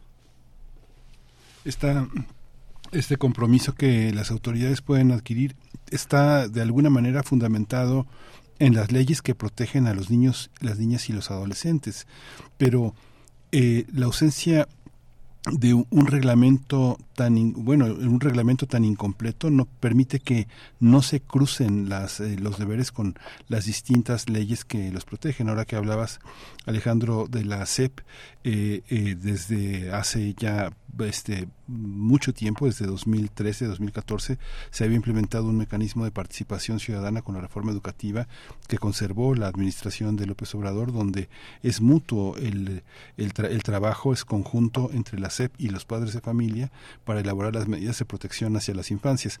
Eso forma parte de, de la ley que se cruza en ámbitos que son importantes. ¿Cómo, ¿Cómo cruzar esto? ¿Es una cuestión legislativa? ¿Cómo ustedes que han estudiado el tema, cómo darle obligatoriedad a las instancias municipales, estatales y federales para que cumplan con esta protección a la infancia? Que está la ley, pero no está cruzada con, no es transversal, o sí es transversal. No, no, no, este, no hay una política transversal. Hubo en este gobierno, ya digo hubo porque ya no, no ha avanzado más, un intento eh, de subsecretarios de Agricultura, de Economía, de Salud, este, de bueno, la, la, CONACYT, el Consejo Nacional de Ciencia y Humanidades y Tecnología, este, de hacer una política realmente que cruzara eh, y pongo un ejemplo de que ya hay experiencias y experiencias que se deben de, retomar. En el caso de Brasil, por ejemplo, las escuelas están obligadas a comprar un porcentaje importante de los alimentos que ofrecen en la escuela, lo tienen que comprar a los productores locales. Esto obviamente favorece la economía local, ¿no? Eh, este, de los pequeños productores si hay población indígena, es de preferencia a la población indígena. Si hay producción agroecológica, es de preferencia comprar eh, producción agroecológica con los recursos de la escuela para la alimentación. O sea, eh, el programa de alimentación que existe en Argentina, escolar en Argentina, que existe en Brasil, en otros países de América Latina, en México no existe. O sea, la alimentación tiene que estar como parte de las escuelas, se tiene que ofrecer alimentos en las escuelas, no la tiendita, ¿sí? Entonces, este, se podría prescindir ahí perfectamente en las escuelas si se ofreciera. Y tenemos experiencias incluso en lugares de altísima marginación como la eh, región centro montaña de Guerrero, ¿no? Este, una comunidad con una telesecundaria que este muy una zona muy pobre donde los niños eh, estaban gastando alrededor de 10 pesos diarios en comprar una comida chatarra que una señora subía a venderles. Y tenían avitaminosis una forma de nutrición manifiesta en manchas blancas en la piel. Y bueno eh, se trabajó con ellos hubo taller el director se, se, se metió en el proyecto y la maestra también. Y entonces este decidieron que esos 10 pesos le llaman la olla escolar. Está el video en, en YouTube, en el Chatlaco, ¿no? Un punto de partida se llama el video. Los niños llegaban y ponían los 10 pesos cada mañana y entonces se dividieron entre ellos para eh, preparar un almuerzo escolar. Pues a un grupo le tocaba el lunes y así, ¿no? Hasta el viernes. E, ese almuerzo escolar se hacía en gran parte con productos de la región, de repente hacían una sopa de pasta y esto, pero metían productos de la región. Bueno, se gastaban la mitad para hacer el almuerzo escolar de lo que estaban depositando esos 10 pesos. ¿sí? Entonces, con eso, en seis meses desapareció las manifestaciones de vitaminosis en los niños, es decir, se nutrieron. Están los testimonios de la maestra diciendo, ya no se duermen en clase, están mucho más atentos. Los chicos que eran tímidos, ¿no? Al ver esta experiencia, porque además eh, el dinero que les sobró, con eso hicieron dos salones de clase, los pavimentaron, bueno, les pusieron cemento, ¿no?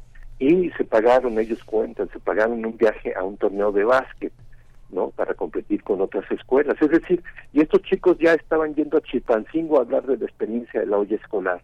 Es decir, se puede hacer, se puede hacer, pero el tema es que tenemos estas grandes corporaciones con toda su publicidad penetrante, aspiracional, que llegan a estas comunidades a sacarles el dinero, mantenerlos en la pobreza, en la desnutrición, ¿no? Y ya cuando son adultos, promover la, la, obesidad en, en ellos. Entonces, es eso, o sea, tiene que haber como un cambio profundo, muy profundo en muchos niveles y como ustedes comentan, con esta participación, pero la participación se tiene que hacer a través de tener información y de ver alternativas y de realizar programas desde el gobierno, que el gobierno no tiene que verse como una entidad separada de nosotros, el gobierno tiene que verse como el contrato social, es decir, el espacio en el que todos nos ponemos de acuerdo para ver cómo protegemos el interés público, porque ese interés público ha quedado, muy sometido a los intereses privados y ahí se ha,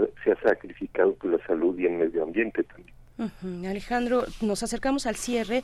Eh, te pregunto cuál es el mensaje para la Suprema Corte, eh, ¿Cómo será este proceso? Ayúdanos a entender un poco cuándo y qué le toca discutir a la Corte. Ahora que mencionabas países latinoamericanos, hay activistas y defensores de, la alimentación saludable en la región latinoamericana que enviaron un mensaje a la Suprema Corte sumándose así a esta campaña que están ustedes impulsando de etiquetados claros. Así la pueden encontrar en redes sociales, hashtag etiquetados claros y también en el sitio electrónico etiquetadosclaros.org.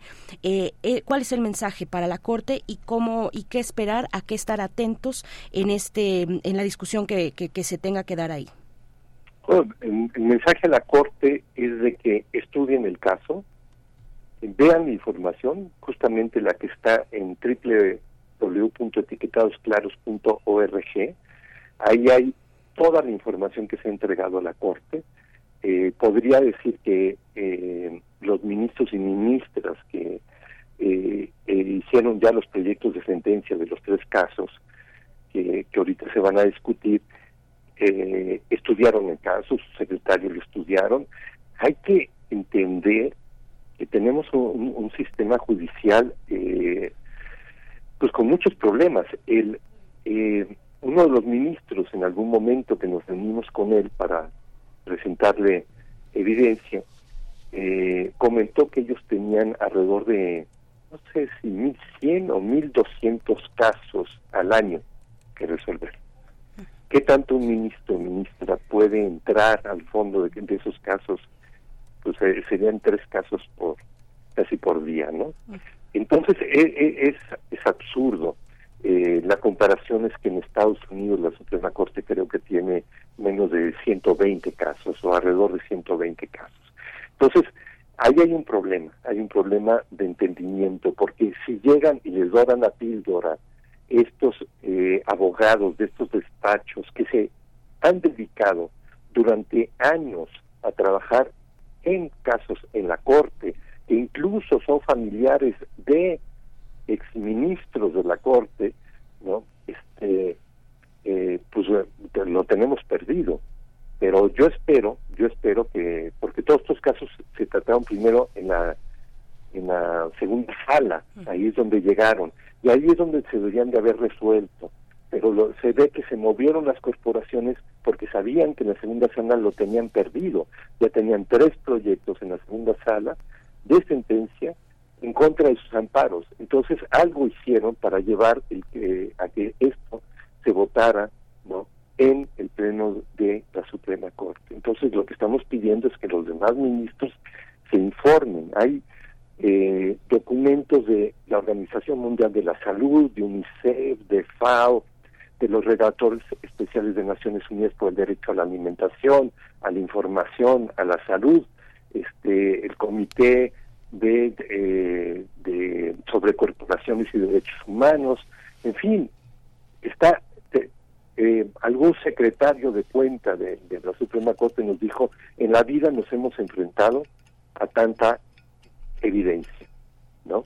Entonces lo que queremos es que vean eso. Tenemos esperanzas de que es tan evidente esto, esto ya está ocurriendo y ya eh, se está aplicando en otros países de América Latina. Este, y ahora nada más cierro con esto, un argumento que están manejando es que en el procedimiento de reforma de la norma de etiquetado hubo ahí alguna irregularidad, ¿no? Nada más menciono, el etiquetado que tuvimos de 2014 a 2020 lo pusieron las empresas en contubernio con Cofepris, donde hay funcionarios que estaban en ese momento en Cofepris y que ahora trabajan para Coca-Cola, directa o indirectamente, en altos puestos, y, ahí no hubo ni grupos de trabajo, no hubo actas de reunión, no hubo nada, procedimiento, no hubo procedimiento, ¿no? Y ahora salen estas empresas que son las que promovían ese etiquetado, ¿no? Que la propia Organización Mundial de la Salud, ahora se conoce una carta interna a la Secretaria de Salud, de Mercedes Juania, Miquel Arriola, que estaba en COFEPRIS, y, y este, bueno, una carta donde les decía, señores, ese etiquetado no funciona, no es entendible y tiene un criterio casi del doble de azúcar que, eh, que nosotros recomendamos como consumo máximo diario. Entonces, es una la historia del etiquetado en México a partir de ese que pusieron, que es el único país que puso ese etiquetado de manera obligatoria, no porque era un etiquetado diseñado por la industria, hasta lo que tenemos ahora es una historia ejemplar de cómo pasamos de una cooptación y captura totalmente de la política a, a una situación donde se elaboró una política en base a la evidencia científica con participación, o sea, los grupos de trabajo estudiaron las empresas, estudiaron organizaciones de Naciones Unidas, estuvo la UNAM, estuvo el POLI, en fin, fue un proceso muy fuerte, pero con actas firmadas por los asistentes, y bueno, eh, eh, lo que esperamos es eso, esperamos que eh, voten va a ser importante porque en el pleno es pública la discusión, en las salas, en las salas no. Aquí vamos a ver la postura y esperemos que se discuta y que sean claras las posiciones de cada uno de los ministros y ministros de la Suprema Corte. Pues muchísimas gracias Alejandro eh, Alejandro Calvillo, director del Poder del Consumidor sociólogo, filósofo, miembro de la Comisión de Obesidad de la revista de Lancet, por todo este, por toda esta claridad y todo este compromiso que al que nos sumamos con, con muchísima con muchísima fuerza. Muchas gracias y pues seguimos al habla, estamos en contacto a ver cómo avanzan las resoluciones de la Suprema Corte. muchas gracias a ustedes por la oportunidad.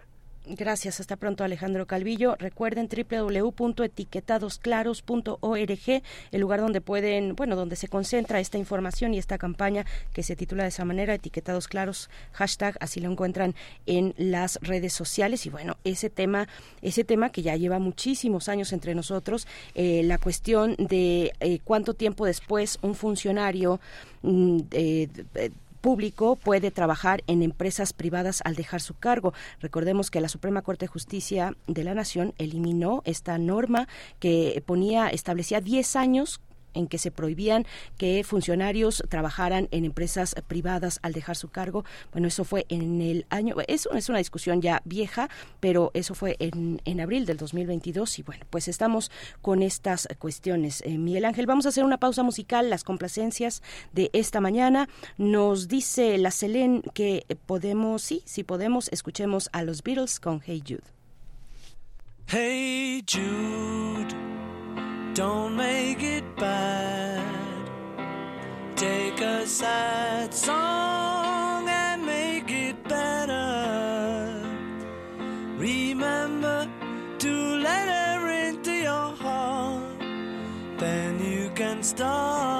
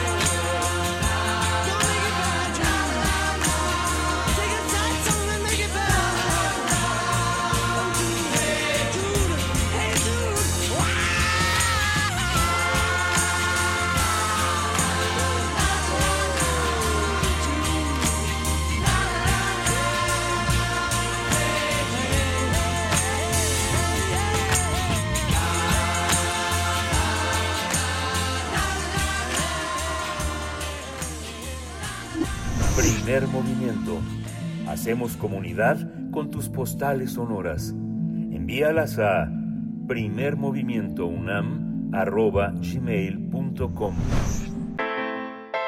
Nota Internacional Pese a que China reclama la soberanía sobre Taiwán y por lo tanto afirma que tiene jurisdicción sobre el estrecho, Taiwán y Estados Unidos lo niegan al argumentar que se trata de una vía navegable internacional. En este contexto, hace unas semanas el ejército chino protestó por el paso de un aeroplano militar estadounidense que voló por el estrecho de Taiwán. Por esta razón dijo que había enviado aviones de combate para vigilar y alertar de la presencia de esa aeronave. El portavoz del Ejército Popular de Liberación Chino, el coronel Xi Yi, indicó que siempre están alerta, en máxima alerta, y defenderán la soberanía nacional, la seguridad, así como la paz y la estabilidad regional. Cabe recordar que la isla autogobernada es uno de los principales motivos de fricción entre China y Estados Unidos, ya que el país norteamericano es el principal proveedor de armas de Taiwán. A esto se suma que las tensiones entre Taipei y Pekín se recrudecieron porque hace unos meses la entonces presidenta de la Cámara de Representantes estadounidense, Nancy Pelosi, visitó Taiwán, lo que causó enojo por parte de las autoridades chinas. Sin embargo, mientras se suscita la invasión de Rusia a Ucrania, así como la crisis en Medio Oriente, eh, la incursión de Israel hacia la franja de Gaza, Estados Unidos trata de entablar una relación de trabajo amistosa con China, al menos ese es uno de los objetivos de la visita del jefe de la diplomacia china, Wang Yi, en Washington. Vamos a analizar este conflicto entre Estados Unidos y China por Taiwán. Y está con nosotros la doctora Priscila Magaña, es investigadora postdoctoral de la Facultad de Ciencias Políticas y Sociales de la UNAM, profesora en la Universidad Iberoamericana, Campus Ciudad de México, y es doctora en Relaciones Internacionales, maestra en Estudios de Asia y África, especializada en China. Doctora Priscila, muchísimo gusto de saludarla. Priscila Magaña, bienvenida, buenos días. Muy buenos días a todos, es un gusto estar con ustedes. Gracias, doctora. Gracias por aceptar esta charla. Bueno, pues eh, aquí estamos otra vez hablando de la cuestión de Taiwán y con cuestiones internacionales también importantes que podrían o no orientar eh, ese, ese conflicto. ¿Cómo, ¿Cómo lo ve al momento de, de, de, esta semana con las cuestiones que ocurren en Medio Oriente también? ¿Cómo está viendo esta pues esta tensión de, en, en Taiwán entre China y Estados Unidos. Eh, ¿Cómo lo ve? Pues hemos visto que hay un creciente movimiento por parte de estos grandes actores internacionales que son China y Estados Unidos. Hay diferentes frentes en donde cada uno está posicionándose en sus respectivas zonas de influencia regionales. Hemos visto cómo Estados Unidos con sus eh, aliados ha eh, desplegado mecanismos de contención para China y en ese sentido, pues en este contexto de conflictividad en, la zona de Gaza, eh, vemos cómo también el conflicto entre Estados Unidos y China se ha eh, posicionado. la cuestión de Irán y la relación que tiene con China está mediante este acuerdo de cooperación económico, militar y energético, pues también hacen que China sea un actor importante importante en este conflicto de Gaza. Creo que una premisa importante sería, como ya lo mencionaron, eh, Taiwán es ese punto eh, de pivote, ese, ese, evento pivote que puede, eh, digamos, desestabilizar aún más la paz en, en el mundo. Hay una, también hay una, hay un tema de la seguridad internacional que parece como cruzarse con, con estrategias semejantes del lado de del lado de China, de Estados Unidos, en Medio Oriente, este, este, este panorama es eh, violatorio de las propuestas de paz que pro promueve la Organización de Naciones Unidas o se está generando un código propio de tensiones entre los países más poderosos económicamente y militarmente, doctora. La cuestión es que eh, nosotros estamos presenciando en este siglo XXI pues esta lucha por mantener el liderazgo del orden internacional entre Estados Unidos y China ese, digamos, sería un contexto macro y en el contexto, digamos, más, eh, más focalizado vemos los diferentes conflictos que cada una de estas potencias está librando entre sí y que por supuesto están relacionados eh, por toda la complejidad que tienen las relaciones eh, de estas grandes potencias.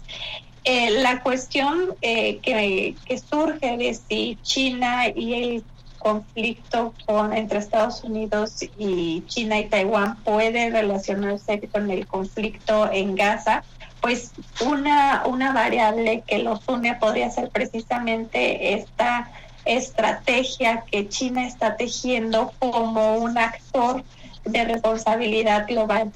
Por una parte vemos que China está posicionándose como negociador entre eh, eh, Hamas eh, e Irán para, digamos, contener o mantener eh, un escenario de pacificación o por lo menos de estabilización de seguridad.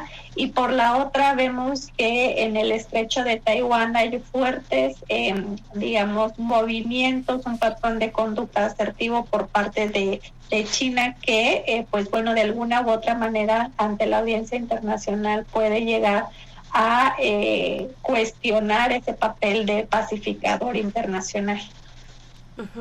Doctora, eh, tenemos eh, a Estados Unidos con sus buques militares navegando distintos mares en el planeta, no solo ahora, sino desde hace mucho tiempo, desde hace años. Hay un argumento de que pueden navegar libremente con una, es una figura, a ver si, si la recuerdo ahorita, pero eh, es una figura de pasaje inocente, esa es la, la palabra, un pasaje inocente, van navegando inocentemente con sus llamados FONOPS, que eh, en inglés son las siglas del Programa de Operaciones de Libertad de Navegación con objetivos eh, comerciales, eh, dirían, pero vemos finalmente a Estados Unidos navegando estas aguas, está navegando, está presente en el Mar Rojo, interceptando los mis- misiles hutíes eh, que, se lanzan desde Yemen. Esto es algo que ha ocurrido en el mes de octubre. Eh, vemos ahora ya particularmente para hablar del estrecho de Taiwán, vemos como pues China ha con- condenado el paso de buques foráneos este miércoles, el miércoles de esta semana, buques foráneos, es decir, buques de Canadá y de Estados Unidos que están atravesando el estrecho de Taiwán y bueno, se mantienen las alertas, ha dicho China, eh, su ejército se mantiene alerta ante esta, ante esta cuestión. ¿Qué decir? ¿Qué decir de esa presencia de Estados Unidos en distintos mares del mundo? Bueno, y, la lista es larga, pero por poner dos ejemplos ahorita muy puntuales de esta semana, podríamos irnos más atrás y pensar en cómo Estados Unidos ha estado eh, en las costas frente a Brasil, frente a Venezuela, pero también ha tenido ocasiones en, en Irán, en Japón, en Filipinas, Indonesia, en en India, en fin, con este con este argumento del pasaje inocente, ¿cómo qué, qué, qué- nos dice respecto a esa presencia y lo que toca a la defensa que hace China de sus de sus mares y de su territorio? Precisamente son, eh, desde mi punto de vista, operaciones ensayo. Hemos visto a lo largo de, la conducta de Xi Jinping en el discurso de política exterior que se ha afirmado que en el año 2027 China estará lista para eh, la integración, la unificación pacífica eh, de China continental y de Taiwán. En ese sentido, eh, vemos que también estas operaciones, como se le llama la flota fantasma, mediante la cual Estados Unidos manda eh, buques eh, no tripulados y también drones no tripulados, eh, son precisamente operaciones de ensayo que tienen el objetivo de ir te- tejiendo estrategias para poder diseñar cuáles serían, digamos, las rutas mediante las cuales pues estas operaciones se podrían llevar a cabo en un plano estratégico. Eh, entonces, es fundamental ver que, pues sí, bajo la bandera de libre navegación marítima, porque sabemos que el estrecho de Taiwán pasa por una de las rutas más importantes de comercio marítimo global, pues bueno, eh, digamos, es, es la, la bandera legal con la que se están llevando a cabo estas operaciones que desde mi punto de vista sí tienen este objetivo de eh, ser un, un estudio prospectivo a largo plazo de cómo se llevarían a cabo las, las operaciones en caso de un conflicto ya naval. Ujú. Ahí Taiwán, ¿qué papel, eh, qué papel se espera que, que juegue? Digamos, es una pieza, es un instrumento, pero al mismo tiempo también es un, un gobierno con una voz importante en la zona, ¿no? La cuestión de Taiwán es pues fundamental porque se ha, digamos, consolidado como un país de facto, con un gobierno democrático y el detalle es cómo esta relación entre Taiwán y China mediante los intercambios económicos y la dependencia económica de eh, Taiwán hacia China, pues es una cuestión que ha venido eh, a ser incluso cuestionada por parte de Estados Unidos. Recordemos que Taiwán y Estados Unidos hace dos años, me parece en 2021, establecieron mecanismos de negociación para eh, consolidar un, un, acuerdo de cooperación económica que disminuyera esa dependencia comercial que tiene con, eh, con China. Entonces, eh, digamos que de alguna u otra manera los lazos económicos, geopolíticos que tiene Taiwán con, con Estados Unidos, pues sí están encausados a hacer frente a esta, eh, digamos, iniciativa que China ha declarado de unificar. Pero el detalle es qué tan, eh, qué tan poderosa podría ser realmente la voz de Taiwán que sabemos que no forma parte del sistema de Naciones Unidas y que muchos países de la zona eh, se, se, adjudicarían, o se, mejor dicho, se posicionarían en este principio de, de no intervención en asuntos internos de países eh, extranjeros. Entonces, es, es un volado.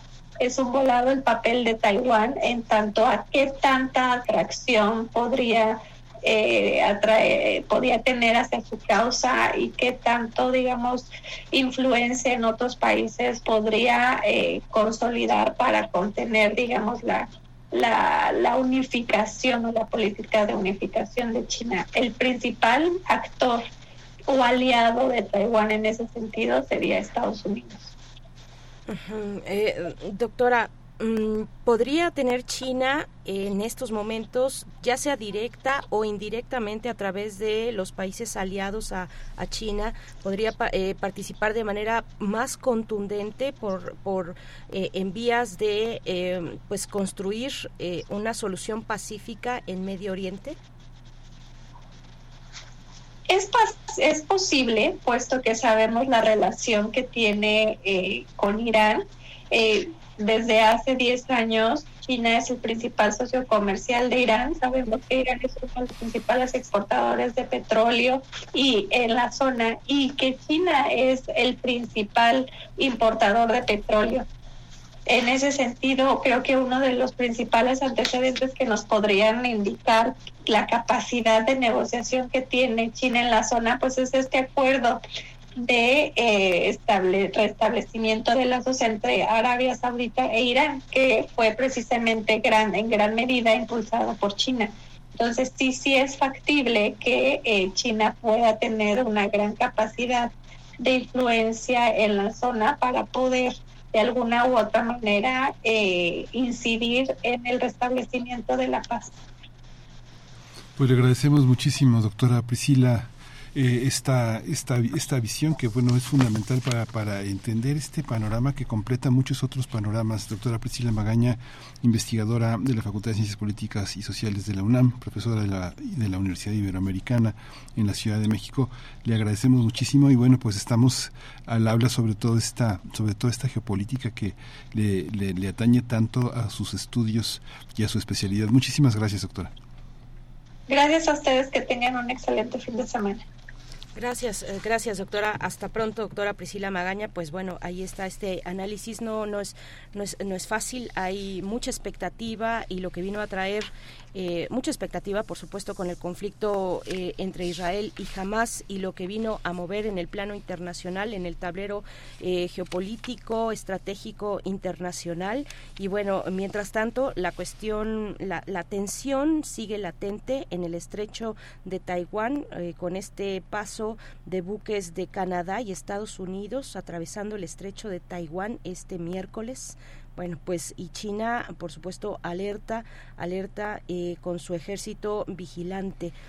mm, tantos puntos puntos estratégicos eh, en, en, el, en el mundo que están siendo observados por Estados Unidos y naturalmente también por por una potencia como China. Nosotros estamos a punto de, eh, de despedir esta segunda hora, deseándole un excelente fin de semana a, a, a, Morelia, a toda la comunidad de la Universidad Michoacana de San Nicolás de Hidalgo. Ya nos estamos despidiendo de ustedes el próximo lunes. Tenemos una cita de 8 a 9 de la mañana en el 104.3 de la frecuencia modulada. Les vamos a dejar con música. Nosotros seguimos en primer movimiento, volvemos después del corte y antes la música. Eh, refrancito que está cumpliendo años está de manteles largos y ya recibió muchas felicitaciones por parte de los radioescuchas que están ahí también en X, en Twitter. Mm, nos pide de Real de 14 el blues del atajo. Con eso despedimos esta segunda hora y volvemos después del corte.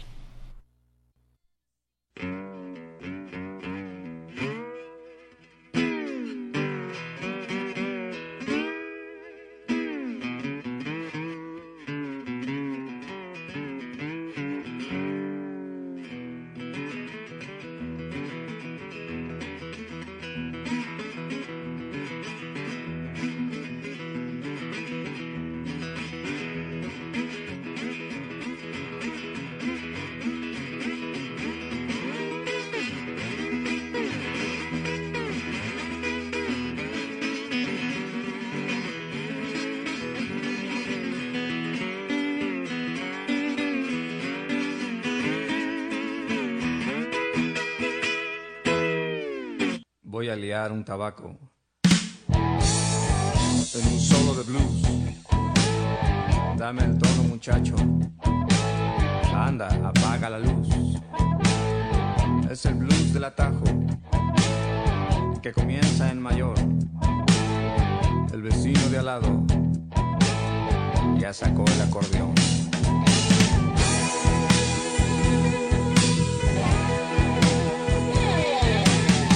Yo nací un día nublado, creo que nunca paró de llover en las calles. Alguien dijo que noviembre lloró. A los 15 de casa me salí a recorrer esta tierra abonada de dolor y placer, de dolor y placer.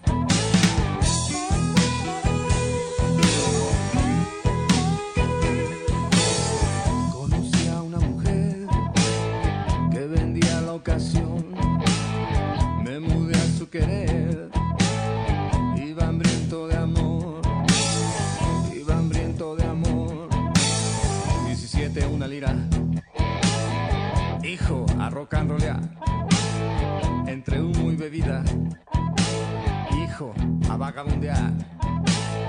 Vine a dar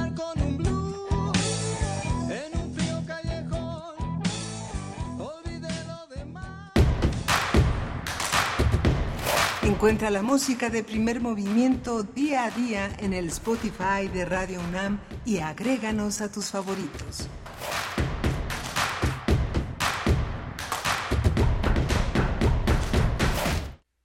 La armonía de un impacto y la sutileza del aire a través del metal.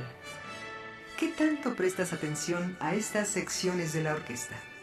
La Orquesta Filarmónica de la UNAM te invita al programa extraordinario de su tercera temporada 2023, Metales y Percusiones de la OFUNAM, en el que presentará obras como Música para los Fuegos Artificiales Reales, de Georg Friedrich Händel, Fanfarria para el Hombre Común, de Aaron Copland, y la Obertura de Egmont, de Ludwig van Beethoven, entre otras. Director huésped, Timothy McEwen. Domingo 5 de noviembre a las 12 horas en la sala Nezahualcóyotl del Centro Cultural Universitario. OFUNAM, tercera temporada 2023.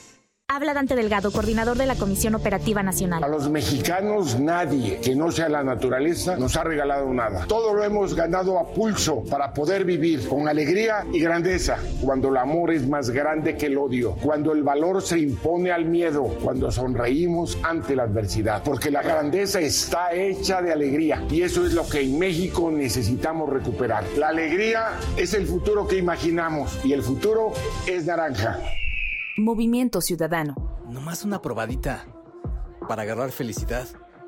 Total, ¿qué puede pasar? Puede pasar mucho. El fentanilo te engancha desde la primera vez. Esclaviza tu mente y tu cuerpo. No destruyas tu vida. El fentanilo mata. No te arriesgues. No vale la pena. Si necesitas ayuda, llama a la línea de la vida 800-911-2000. Secretaría de Gobernación. Gobierno de México. 6.434 voces distintas. 12.309 canciones. 782 temas especializados y 86 años de trayectoria radiofónica en un solo sitio de Internet. Radio UNAM te invita a escuchar su variada programación sobre arte, literatura, cultura, leyes, ciencia, sociedad y música a través de su podcast. Entra a www.radio.unam.mx, ve a la pestaña de podcast y encuentra más de 150 series distintas. Radio UNAM, experiencia sonora.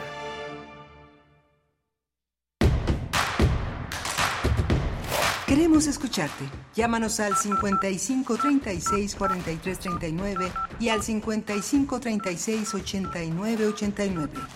Primer movimiento. Hacemos comunidad.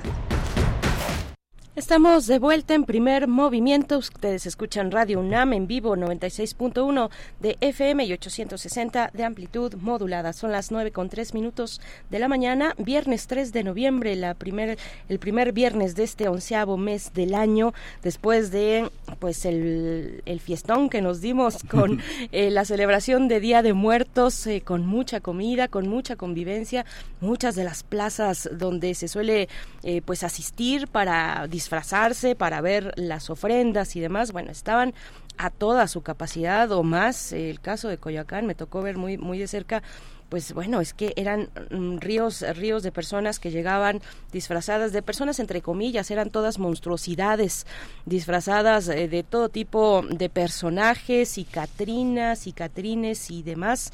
Bueno, pues sí, sí, eh, eh, Coyoacán tuvo una presencia de visitantes muy, muy importante, visitantes eh, pues locales, nacionales y también extranjeros que se podían ver por ahí en medio de los puestos de comida, de los antojitos, de los elotes y, y de los panes de muerto. Bueno, aquello de verdad estaba a reventar. Cuéntenos cómo les fue a ustedes en esta, en esta celebración del Día de Muertos. Ya nos ponían incluso al tanto de sus ofrendas, nuestros radioescuchas, eh, que ya, que ya habían terminado, eh, creo que nos decía Rosario Durán, que ya habían, ya había terminado, por fin terminado de montar su ofrenda del Día de Muertos, pues estamos en un día después con, con, con esa alegría de haber recibido a nuestros seres queridos que, que se fueron al Mictlán y que vienen una noche al año a, a, visitar, a convivir, a compartir con nosotros los que aún creemos que estamos todavía vivos, Miguel Ángel. Sí, sí, interesante. Es un imán, es un imán que tiene Coyoacán en esta configuración del gusto capitalino por llegar y por eh, llegar a este lugar que, que, tiene una oferta también culinaria y que tiene muchísimas cosas, muchos artesanos, que tiene muchos museos. Coyoacán verdaderamente es un es un centro es un centro del mundo, ¿no? Digamos como como París, como Londres, como Berlín, es una cosa muy, muy impresionante la, la llegada de tanta gente, muchas, muchas cuestiones culturales, mucha arquitectura eh, importantísima para, para el patrimonio del país. Es, uno se pregunta por qué tanta gente en Coyoacán, uh -huh. pero verdaderamente Coyoacán es verdaderamente un lugar extraordinario en el mundo, ¿no? ¿Por qué será? Esa pregunta nos hacíamos ayer fuera del aire tú y yo, Miguel Ángel. ¿Por qué será que llega tanta gente a Coyoacán para uh, festejar pues esto este Día de Muertos y en otras fechas también, pero puntualmente en Día de Muertos llega llega todo el mundo literalmente a Coyoacán. ¿Por qué será? Cuéntanos ustedes qué opinan, qué cuáles son esos elementos atractivos que en una fecha como Día de Muertos pues hace que las personas se acerquen particularmente a un espacio como Coyoacán, que no es el único, no, no, no, para nada. Hay otras plazas muy importantes en el país eh, eh, y, con unas fiestas envidiables, que ya quisiera también Coyoacán y quisiéramos los capitalinos, a, eh, algunas algunas eh, tradiciones que se realizan en Oaxaca, en Guerrero, en Veracruz, en fin, en, en en muchos puntos del país que son de una verdadera riqueza, de una riqueza cultural eh, que hay que preservar, que hay que proteger. Son eh, maravillas de verdad que conservamos en este Día de Muertos. Y bueno, qué decir, qué decir de Janitzio, qué, qué decir de, de- del estado de Michoacán, en fin, eh, cuéntenos ustedes eh, a- a qué lugar asistieron fueron eh, pues de qué manera a qué a qué lugares cuáles son las recomendaciones pues para tenerlas ya anotadas al próximo al próximo año. Algunas son imposibles casi por por la gran afluencia de visitantes pero pero bueno es algo que que no que no para y que y que ahí está en este en esta crónica de el Día de Muertos Miguel Ángel. Pues cuéntenos en redes sociales compártanos cómo les fue a ustedes qué lugares visitaron eh, pues ahí están las redes sociales arroba P Movimiento en X antes Twitter y Primer Movimiento en Facebook Miguel Ángel. Sí, vamos y bueno, pues, sí, siguen las ofrendas, siguen algunas de las ofrendas este este fin de semana y siguen estos lugares vivos porque además la Secretaría de Educación Pública le dio a sus eh, a sus estudiantes y profesores, a todo el personal este día este día libre y las escuelas privadas también tomaron en la mayoría de los casos este día como un día de asueto. Así que bueno, hay, mucho que recorrer y mucho que ver en toda esta en todo este fin de semana. Vamos a tener un menú interesante. Viene ya viene ya eh, en la mesa del día la, el estreno de Anastasia Sonaranda, Anastasia Guzmán, con la Orquesta Sinfónica Nacional. Ella es guitarrista, compositora, cantaora y está el maestro Juan Carlos Laguna también, uno de nuestros grandes guitarristas, uno de nuestros grandes maestros eméritos, un, un hombre que ha rescatado y que ha puesto en escena mucha de nuestra nuestro repertorio para guitarra de la mejor manera en el mundo. Así que bueno, quédese con nosotros. Vamos a tener también a Verónica Ortiz. Tendremos la recomendación literaria desde el Fondo de Cultura Económica a cargo de nuestra querida Vero Ortiz. Ayer les compartíamos una propuesta poética de su autoría y hoy toca que ella nos haga una recomendación literaria desde el Fondo de Cultura Económica y nos dice por acá eh, Efren Martínez dice no solo Coyoacán, estoy de acuerdo, ¿eh? estamos, estamos totalmente de acuerdo. Nos llamó particularmente la afluencia que, que o sea, todo el, el imán que significa Coyoacán en estas fechas, pero completamente de acuerdo, no solo es Coyoacán, bueno, que diga Tláhuac, o sea, Tláhuac que tiene, dice por acá, Efren, fueron miles y miles de personas celebrando el Día de Muertos, sobre todo la exposición de cartoneros. Sí, bueno, Tláhuac es un punto fundamental también. eh, eh, yo diría todavía incluso más importante que, eh, que, que, lo de lo que es Coyoacán, pero bueno, tenemos eh, distintos puntos. El, el, el caso de eh, Tlalpan, el centro de Tlalpan también es un lugar de, de afluencia importante en estos días con esa tradición, eh, pues una tradición que desde su arquitectura arropa a la llegada de, la- de, de los visitantes que buscan pues sen- sentir las tradiciones mexicanas de esa manera. Gracias, Efren. Síganos contando en redes sociales. Vamos a ir con la poesía en este momento a cargo de Miguel Ángel Quemain. Primer movimiento. Hacemos comunidad con tus postales sonoras. Envíalas a primermovimientounam.gmail.com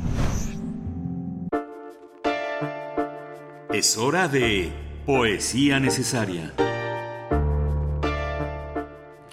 Hoy la poesía necesaria está dedicada al poeta Arturo Guzmán Romano, que nació en la Ciudad de México en 1942, estudió en la Facultad de Filosofía y Letras de la UNAM, perteneció al grupo Mester de Jorge José Arreola, y este poema viene del libro Fraguas y Presagios y lo vamos a acompañar con una, eh, con una plegaria a un labrador. Es una oración musical de Víctor Jara y así dice Torbellino de Arturo Guzmán. Un torbellino de terror interno parece convocar a la tragedia, por momentos asfixia, cualquier capacidad de contenerlo. Es muchos eh, miedos juntos, tropel incontinente que arrastra a todo sentimiento opuesto. Pensar es imposible, empequeñece la conciencia, la de la muerte misma. Es terror, es espasmo, es eso solo, tajante, impetuoso, irrefrenable. Yo no sé a dónde quedó eh, en ese instante, pero es solo un instante. Un sonecito se oye desde lejos y se va acomodando, acomodando.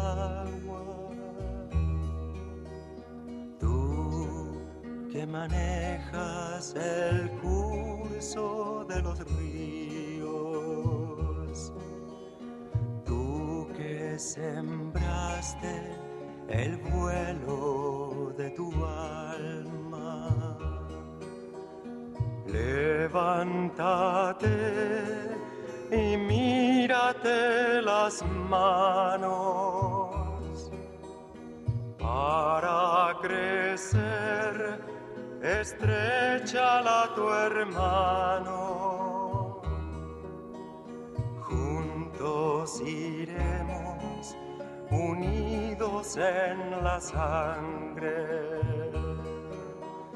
Hoy es el tiempo que puede ser mañana. Líbranos de aquel que nos domina en la miseria. Tráenos tu reino de justicia e igualdad.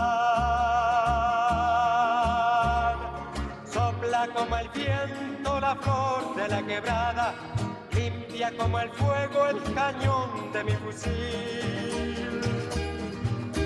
Hágase por fin tu voluntad aquí en la tierra. Danos tu fuerza y tu valor al combatir. Sopla como el viento la flor de la quebrada, limpia como el fuego el cañón de mi fusil. Levántate y mírate las manos para crecer. Estrechala a tu hermano. Juntos iremos unidos en la sangre ahora y en la hora de nuestra muerte. Amén. Amén. Amén.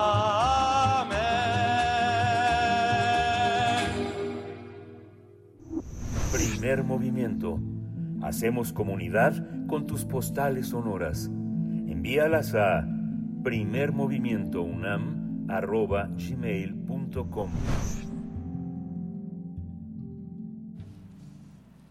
¿Qué les pareció esta propuesta de poesía necesaria en esta mañana de viernes? Y seguimos con la literatura. Vamos con una recomendación literaria. Nuestra querida Vero Ortiz, siempre presente aquí los viernes, que nos hace llegar desde el Fondo de Cultura Económica una recomendación para todos ustedes. Vamos a escuchar.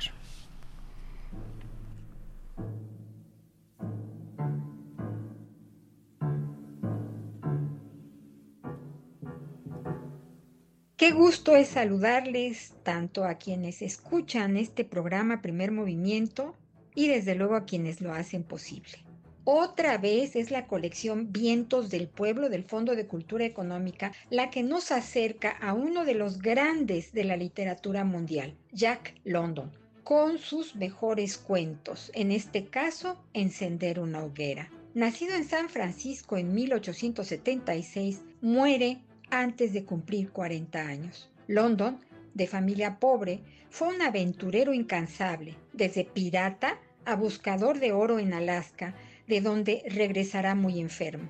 Es en ese momento que decide escribir y su éxito literario será rotundo, con narraciones realistas, la mayoría referidas a su experiencia en Alaska, al frío, a la vida salvaje, a la inclemencia de las bajas temperaturas y cómo el ser humano enfrenta o no su supervivencia. Con varias obras destacadas, menciono Colmillo Blanco, por ejemplo, La llamada de la selva, El silencio blanco y el cuento que hoy les recomiendo, Encender una hoguera, traducido por Irving Rofe. una presencia constante en su obra son los animales. En Encender una hoguera veremos la inteligencia de un perro contra la incapacidad de pensar del protagonista que no mide los peligros que le rodean en el bosque frente a temperaturas de congelamiento. Ilustrado por Eco de la Garza, una vez más el libro nos ofrece dos historias, la del escritor Jack London y la del artista visual Eco, quien en la primera parte del libro, con sus potentes grabados de rasgos animales en el bosque congelado, convierte en protagonista a este perro único ya, quien logrará sobrevivir al frío extremo y a la estupidez humana.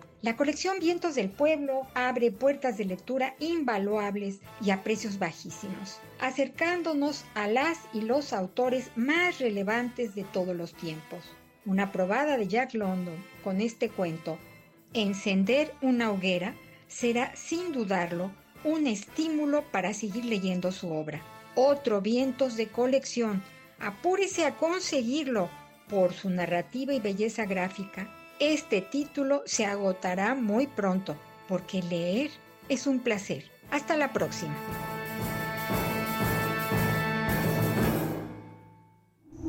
Primer movimiento. Hacemos comunidad con tus postales sonoras. Envíalas a primermovimientounam.gmail.com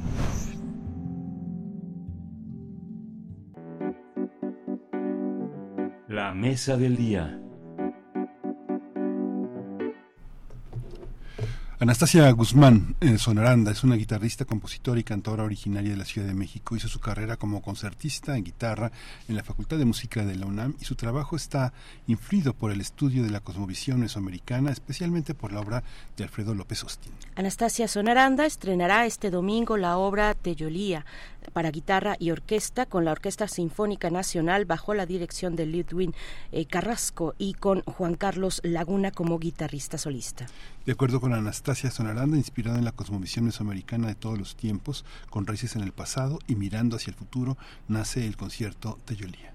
La obra recorre musicalmente las regiones y los tiempos con elementos propios de las músicas tradicionales de varias culturas que pueblan el país y la patria grande. Van del son huasteco al, guay, al guayno y también de la habanera a la guajira y del joropo al mariachi. San Juanito, Milonga, Tinku, bueno, de todos los sonidos, los sonidos indígenas siempre rituales, al sincretismo de un pueblo construido por la diversidad de razas del mundo entero, tintes especiales de los sonidos de Latinoamérica. Pues vamos a conversar eh, sobre el estreno de Teyolía, Teyolía y nos acompañan Anastasia Guzmán, guitarrista, compositora y cantadora. Bienvenida, Anastasia. Hola, buenos días. Qué gusto. Gracias por recibirme, por estar aquí. Qué bueno estamos aquí platicando de esto. Gracias a ti por estar de, manera presencial en esta cabina y a través de la línea. Anastasia, eh, audiencia, nos, nos acompaña también esta mañana el maestro Juan Carlos Laguna, guitarrista, concertista, presente en este, en este estreno eh, con la Orquesta Sinfónica Nacional. Buenos días, maestro Juan Carlos Laguna, bienvenido a Primer Movimiento. Muy buenos días, muchas gracias por la entrevista. Saludos ahí a, mi querida amiga Anastasia, compositora de esta, de esta obra. Muchas gracias, eh, maestro Juan Carlos Laguna.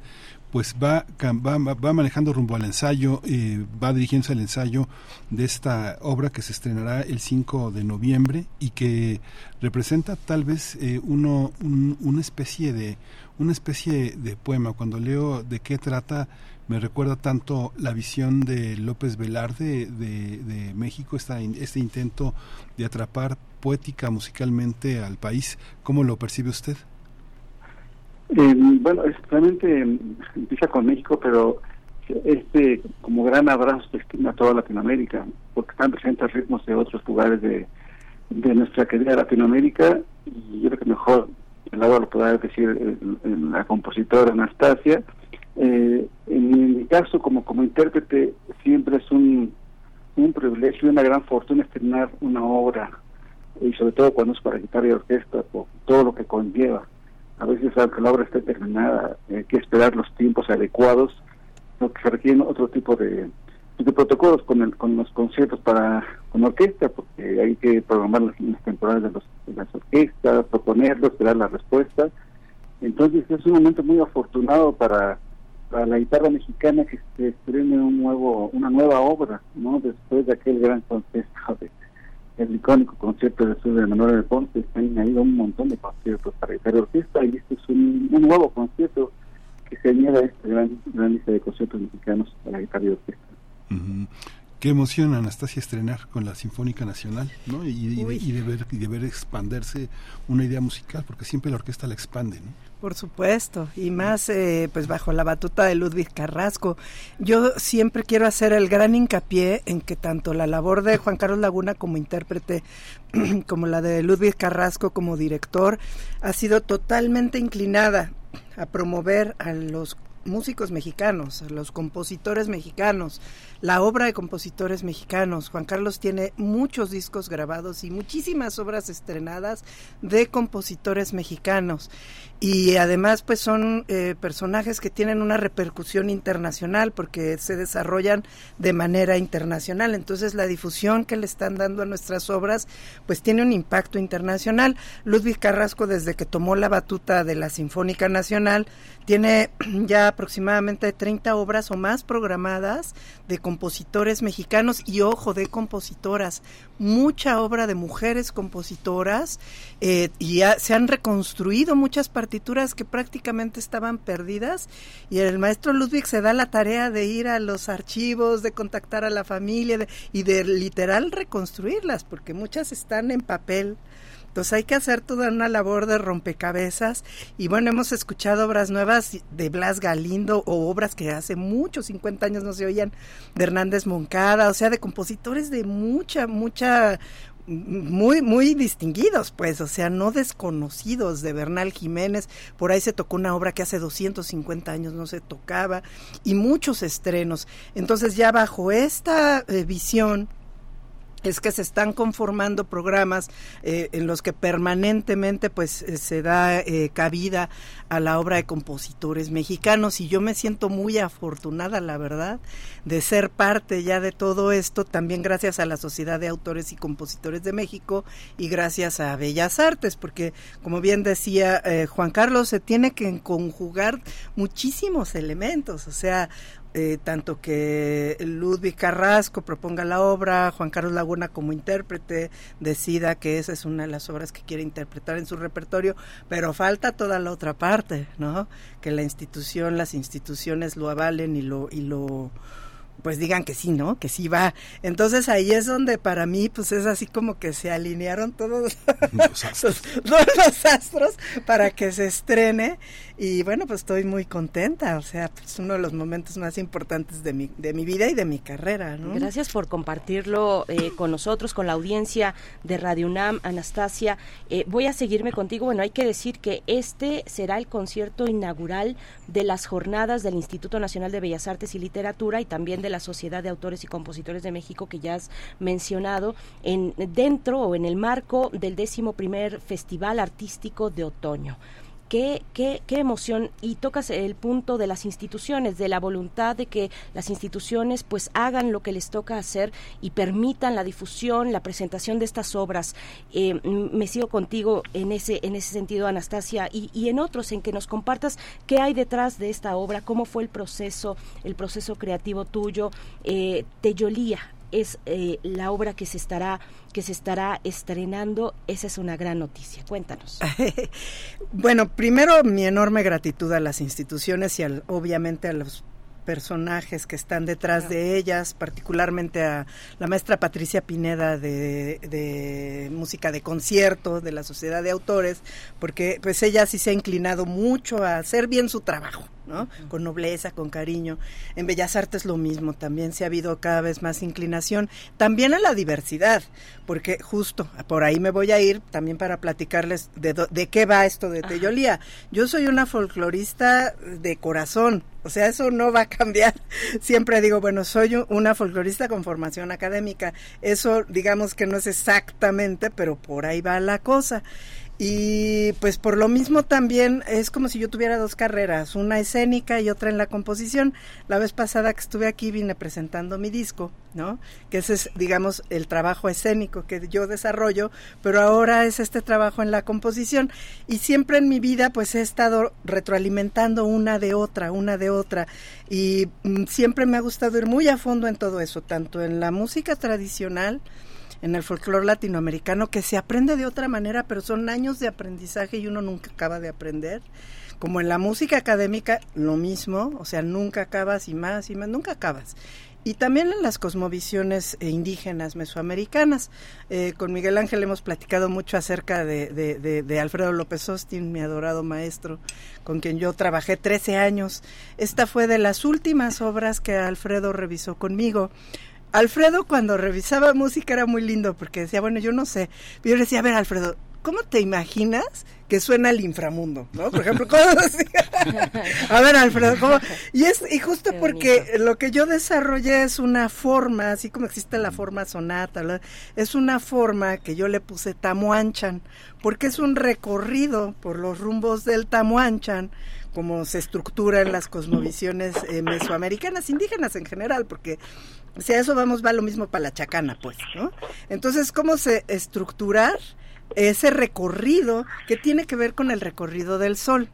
El recorrido del sol desde el momento que nace, que tiene que ver con Anahuatzin, ¿no? Este primer dios que se sacrifica. Pero una vez que se sacrifica Anahuatzin, todos tenemos que ir ahí. O sea, todos nos vamos a, entre comillas, sacrificar. Entendamos ese término en un contexto muy diferente a lo que normalmente se entiende, ¿no? Es en, un contexto más indígena, ritual. O sea, eso asegura que va a continuar la vida. Nana Watson se sacrifica y hace el primer recorrido del sol y después eh, eh, todos los las criaturas que vamos a vivir y vamos a tener una cáscara, vamos a encarnar, ¿no? Que seguimos al sol, vamos a estar haciendo ese mismo recorrido. Ese recorrido, digo, claro que es muy largo de explicar, pero en pocas palabras, el sol sale por el oriente. Luego norte, luego poniente cuando se empieza a ocultar y luego sur, que es el inframundo. Ese recorrido es lo que yo quiero reflejar en Teyolía. Teyolía es el alma de México, el corazón. Teyolía, eh, eh, cada cuerpo tiene tres almas. Tampoco me meto ahí a fondo, pero la Teyolía tiene que ver con el corazón y es el alma que recorre la ruta eh, y vuelve a encarnar, digamos, como que reencarna. Así, o sea, y cuando recorre esa ruta se limpia de suciedades, eso también es muy interesante.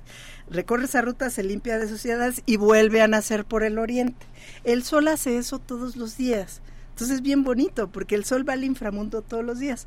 Y retomando esto que yo trabajaba con Alfredo, es muy lindo porque de repente Alfredo, eh, yo le decía, a ver Alfredo, ¿Cómo te imaginas el, inframundo? Decía, ah, no, pues el inframundo está de fiesta, el inframundo están alegres. O sea, no es una cosa triste, no, están de reventón. O sea, cosas así que a mí se me hacían maravillosas y que obviamente a mí me dan pauta, ¿no? Para, para, bueno, entonces obviamente si es una fiesta, pues es, festivo el inframundo. ¿Cómo es la salida del sol? Pues es luminosa también, es una cosa que emociona, ¿no? Que conmueve. Cuando el sol se empieza a meter, que se va por el poniente, pues obviamente es un lamento y hay mucho miedo. A los abuelitos les daba mucho miedo que se metiera el sol. Todas eran culturas que iban, giraba todo alrededor del sol y pues lógico, ¿no? Sí, claro.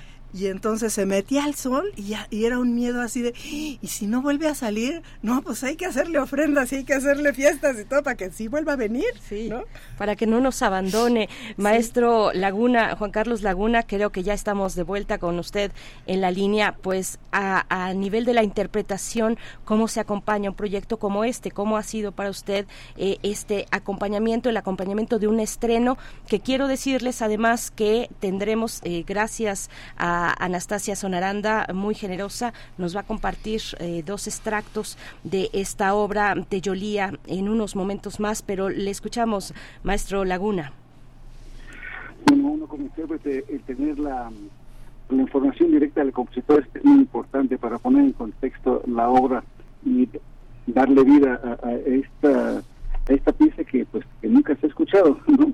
Es la, la, la, la cualidad del estreno mundial Eh, me ha servido mucho platicar con ella, hemos revisado la obra, he tocado otras obras de la misma Anastasia que también ponen en contexto el lenguaje que, ella maneja.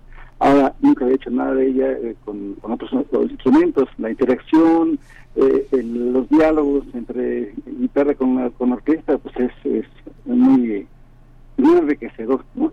Y acompañado de todo este discurso que maneja muy bien Anastasia, eh, pues eh, a uno lo pueden una labor de mucha responsabilidad, ¿no? Tratar de darle vida a todos estos sonidos, como intérprete, pues es la labor de uno, no darle vida a, toda este, esta música. Eh, yo quiero aprovechar para agradecerle a Anastasia la dedicatoria. Me ha dedicado este concierto y pues que yo estoy muy agradecido con, con ella. Qué, maravilla y, muchas gracias a ambos por, por compartirlo además con, la audiencia de Radio UNAM.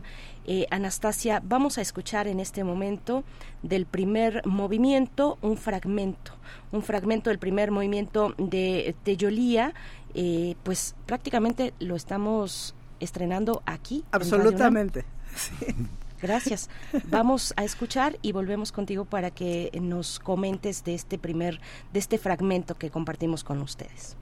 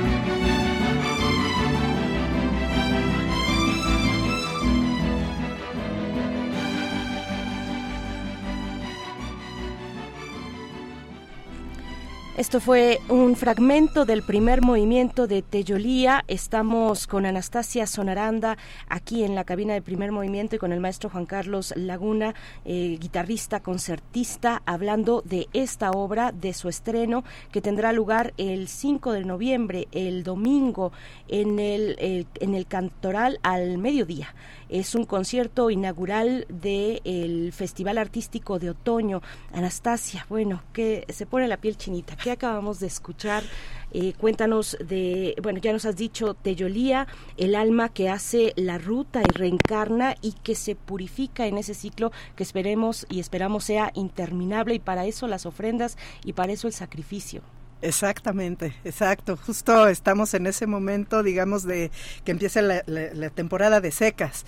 Eh, recordemos que eh, todo todo nuestro calendario, pues, eh, indígena se rige por la seca y la dualidad, ¿no? La seca y la temporada de aguas. No me va a meter, pero también de eso va Teyolía, de eso va. Esto que oímos, esta primera parte es un, guapango, ¿no? O sea, a mí finalmente, a mí lo que siempre me mueve todo es el guapango es el guayno, es la milonga.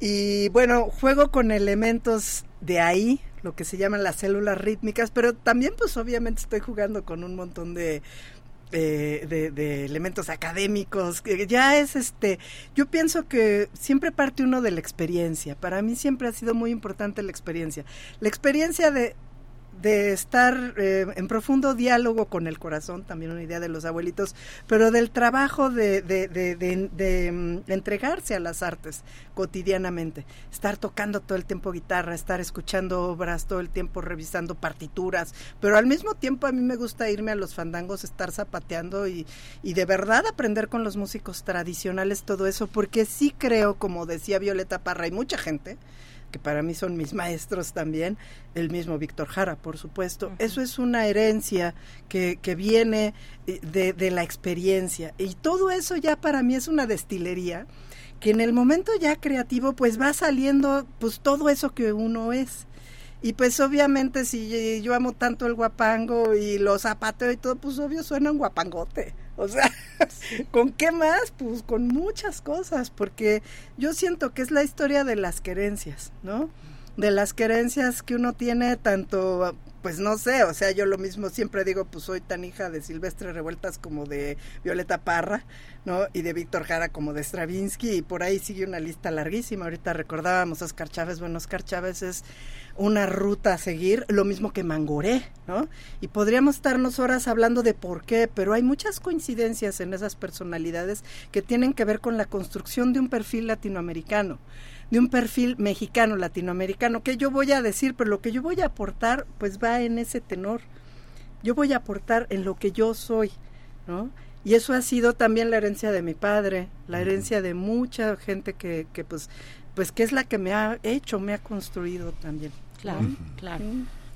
Eh, cuando sabí, cuando supe que iba a ser eh, Juan Carlos Laguna, el guitarrista, fue muy emocionante de no dar crédito porque recordaba el concierto que que ofreció de dos, dos puentes tan distintos, el maestro Ponce y Gerardo Tamés, ¿no? Como de pronto cuando interpreta Juan Carlos Laguna Ponce parece que son muchas personas distintas en las piezas, ¿no? Porque la calidad de la imaginación así es. Y en, enfrentar esto eh, daba, da la impresión de, bueno, no da la impresión, Juan Carlos Laguna interpreta a jóvenes y a clásicos como como si fueran lo mismo, ¿no? Es algo muy conmovedor de un guitarrista como él. Eh, Juan Carlos, coméntenos un poco también cuáles son las, eh, las dificultades y las lecciones que para una guitarra tiene el, el, empatarse con una orquesta sinfónica nacional como la nuestra, compleja, no es, no es nada sencillo, y frente a la dirección pues de un hombre que aporta siempre, que, que es eh, eh, el, director Ludwig Carrasco.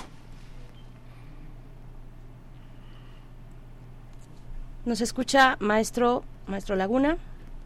Ay, creo que se, se nos fue. Ay, rápidamente vamos a hacer aquí la magia de la producción para volver con este tema que, que bueno, que, que, es, que, es, que es muy interesante, que, que planteas pero, pero bueno, estaremos en unos momentitos más. Seguimos, seguimos, Anastasia Guzmán, eh, con esto también, con la importancia de que sea eh, eh, con un estreno con la Orquesta Sinfónica Nacional, la dirección de Ludwig Carrasco y Juan Carlos Laguna como guitarrista solista. bueno, en lo que contesta el maestro Juan Carlos, eh, pues yo lo que pasa es que también, por eso decía historia de querencias, también hay mucho cariño. Juan Carlos y yo nos conocemos hace 35 años más o menos. Eh, nos hemos construido juntos cada vez más cerca. Acaba volviéndose una cosa muy familiar de, de construcción, eh, yo diría virtuosa, ¿no? Y ya ves que la otra vez que vine te decía, eh, al crimen organizado le va bien porque está organizado. Entonces lo que hay que hacer es buena onda organizada, ¿no? Y lo que estamos haciendo a través de la música y del arte, pues es buena onda, o sea, aquí ahorita estamos haciendo buena onda organizada. Ustedes nos están apoyando con lo que ustedes nos brindan también, que es maravilloso y que yo agradezco. Yo quiero mucho a Juan Carlos, muchísimo, por eso pues, ¿qué, es lo mejor que le puedo dar de mí? Pues un concierto.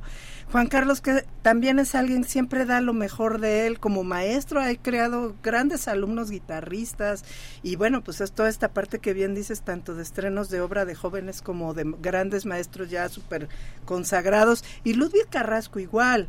Eh, como les decía, esta serie de estrenos abrumadora, de trabajo permanente, de construcción. Y además con esta actitud que a mí me gusta muchísimo, Ludwig Carrasco, yo quiero hacer hincapié en que es un gran músico.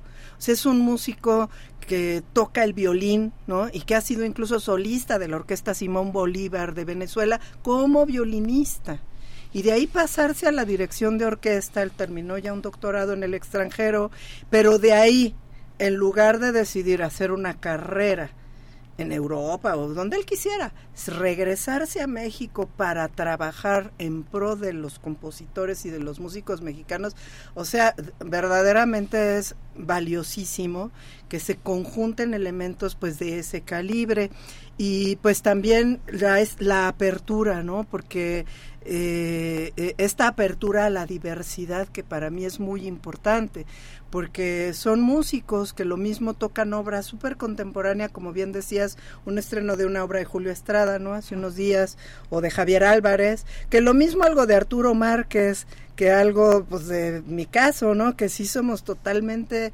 inclinados al folclore, ¿no? A, la música tradicional, popular, latinoamericana, y que bueno, siempre también hay eh, gente que sigue teniendo discriminación por este tipo de perfiles, pero afortunadamente cada vez eso se va contrarrestando más porque la realidad es que no vamos a negar la cruz de nuestra parroquia, ¿no? O sea, yo no se me va a quitar y como me decía un día un maestro, este, no, es que lo sonero no se quita al revés, cada vez está uno peor. cada vez está uno peor. A, mí me gustaría que, que, nos compartieras ese ese comentario de de pronto eh, actitudes que, que discriminan a ciertas tradiciones musicales ¿Cómo, ¿Cómo se ve cómo ha ido mm, cambiando, cómo se ha abierto el entendimiento desde la academia eh, nuestra universidad, pues bueno, por supuesto, eh, muy, muy interesada en el tema, en esa cuestión, cómo se ha abierto desde nuestra facultad de música, ¿no? Eh, la oportunidad de recibir y de fomentar, no solamente recibir y, y, tener apertura, sino además fomentar esa composición de, pues de, que recupera el folclore mexicano y eh, pues la música vernácula también por ahí por ahí metida eh, frente a pues una estructura mucho más académica de la música que de hecho así se llama la música académica. Solemos decirle música clásica pero es música académica. Bueno desde el nombre cómo lo ves Anastasia yo creo que eso es todo un fenómeno que daría para horas y horas de platicar pero voy a hacer hincapié en algunos datos. En otros eh, en otros países de América Latina existen universidades de folclore como lo soñó Violeta Parr ¿no? eso existe en Argentina en Uruguay en Chile, en Cuba, por supuesto, en Venezuela, en Colombia, que además, es más, hasta lo ven a uno raro si no toca su música bien. Otra cosa bien importante, en una ocasión platicábamos con el gran guitarrista argentino Juan Falú, que fue el que hizo la universidad, la primera universidad folclórica en Argentina, y nos decía, hay algo muy importante, tienes que tocarlo muy bien, porque eso también a mí me parece fundamental y en esa parte sí entiendo porque desde la academia a veces dicen, a ver, espérame, es que no se trata de tocar, eh, la música tiene que tener una construcción y una disciplina efectivamente. Entonces, cuando hablamos de la profesionalización de la música tradicional o del folclore, tiene que ser realmente desde un músico profesional, o sea, desde alguien que toque muy bien, para que sea así muy claro. Y hay muchos músicos en México que no necesariamente se formaron dentro de una academia, pero que tocan extraordinariamente bien y son representantes para mí del fenómeno actual de la música de México. Muchos pasaron sin ningún reconocimiento, como mi maestro chilena Siginio Peláez, otros están cada vez más reconocidos y de verdad que para mí son emblemáticos, como el caso de Ramón Gutiérrez de Son de Madera, que para mí es uno de los más grandes músicos que hay en México, pues, ¿no? Entonces yo creo que, que tenemos que más bien ver que, como decía Alejo Carpentier, en, en Latinoamérica la gran música se da tanto en las calles como en las academias y que en lugar de que esos sean universos divorciados, que sean un, vasos comunicantes. Y mientras más estrechemos lazos, vamos a ser latinoamericanos, artistas latinoamericanos más completos. No es que yo me dedique a la música contemporánea, yo no me dedico, pero voy a muchos conciertos de música contemporánea y hay muchas obras que me gustan de música contemporánea de cualquier parte del mundo, pues, ¿no? No me dedico, o tampoco me dedico al jazz, pero adoro el jazz. O sea, porque todo eso me nutre. Es una cuestión de nutrición, creo yo. Y creo que mientras más tengamos toda esa información en, en nuestra cotidianidad, no solo en la formación, sino en nuestra cotidianidad, pues vamos a tener más herramientas con las cuales ser, crear, ¿no? crear a todo nivel, como intérprete, como compositor, como lo que sea, pero eh, me llama mucho la atención hace rato lo que comentabas de Oscar Chávez. Y Oscar Chávez, a mí, algo que siempre, una de tantas cosas que siempre me gustó de él, es lo bien nutrido que estaba. Era un hombre tremendamente culto. Leía muchísimo. Y eso se nota. Y creo que hay que hacer hincapié en eso, ¿no? O sea, esa nutrición se notaba muy bien. Y creo que hay que seguirnos nutriendo eh, pues si realmente queremos construir un artista sólido, pleno, que realmente esté dando eh, algo que proponer, que tenga algo que decir, pues diría, diría yo, porque eso se nota. En Oscar se notó hasta el último momento, pues, ¿no? Entonces yo me iría mucho, mucho por ahí, ¿no? En la universidad creo que todavía falta, en nuestra facultad de música, realmente sí que en general la comunidad conozca más eh, la música en general latinoamericana, y, y, bueno, además como que sea obviamente parte de la formación de los músicos mexicanos que muchas veces pues eso lo buscamos más o en las clases de etnomusicología o fuera de la escuela, ¿no? Entonces creo que es importante que cada vez se tome más en cuenta. Sí, sí cómo suenan las cosas. En la, semana Rodrigo Aguilar hizo una curaduría en la que puso dos canciones de la Orquesta Sinfónica, de la Orquesta Simón Bolívar. Mm que son, este, digamos, dos de una misma pieza en un, en mismo programa y suenan tan distinto. Y el martes, el jueves, Alfredo Ávila, un historiador de investigaciones históricas, hablaba de las pautas de las eh, partituras recuperadas en el Archivo General de la Nación y cómo Lucas Alamán, ¿no? Lucas Alamán tenía su carpeta en la que recogió varias de las pautas novohispanas. Entonces es, algo que, como en muchas partes, de una manera atomizada, de una manera informal, la guitarra está de una manera muy fuerte entre nosotros, ¿no? Parecía que el, el piano es el, el instrumento hegemónico, pero mucha gente toca guitarra en este país de una manera muy amorosa y tiene referencias muy cultas, sin necesariamente pasar por la academia, ¿no? Así es, es que la guitarra como es, eh, la puedes cargar, se vuelve un instrumento pues ahora sí que accesible a cualquier lugar, a cualquier tiempo y a cualquier persona, porque igual la toca un campesino, ¿no? Que se la lleva a la labor, que igual la toca, o sea, es, es un instrumento que, y que además pues es el instrumento pues emblemático de toda América Latina. También en esta idea que, bueno, ¿por qué uso eh, géneros de varias partes de América Latina en toda mi obra, ¿no? No nada más en Teyolía. Pues a mí me gusta mucho esta idea de Simón Bolívar, ¿no? Simón Bolívar decía, es que la capital de América, él soñaba, ya sabemos todo eso, ¿no? Que, que, con una patria grande, no sé qué, pero él decía, la, la capital debe ser México porque México es el que tiene más, una construcción pues más de raíces, pero además es el que tiene más etnias conviviendo ahí en su espacio. Todo eso, eh, eh, bueno, pues efectivamente yo lo que creo es que, bueno, si Simón Bolívar pensaba eso, de cierto modo el corazón de la patria grande estaría en la Ciudad de México, en México. Entonces, al hacer este recorrido de esta teyolía, de este concierto, pues de cierta manera estamos también haciendo el recorrido de la patria grande con la patria grande. O sea que para toda la patria grande es como pensar en una bendición. ¿No? Este concierto es eh, también decirnos a todos, vamos a estar bien, somos bien bonitos así como somos, hay que querernos más así como somos y, y, eh, bueno, de eso va también que a la hora que vuelva a salir el sol, nosotros digamos, pues sí, sí vamos a, a sanar todas estas heridas tremendas que pues cargamos cotidianamente y que son terribles y que cada vez nos están haciendo más daño y pues que sí creo que la contrapartida a todo eso pues es el arte el arte, la cultura, ¿no? Todo lo que estamos haciendo nosotros, también ustedes, toda esa contraparte luminosa que estamos construyendo pues a partir de esta sanación de Teyolía, ¿no? Sí, por supuesto. Anastasia, me voy a me voy a regresar a, eh, a, lo que comentabas de Oscar Chávez de esta pues de este de este repertorio cultural, ¿no?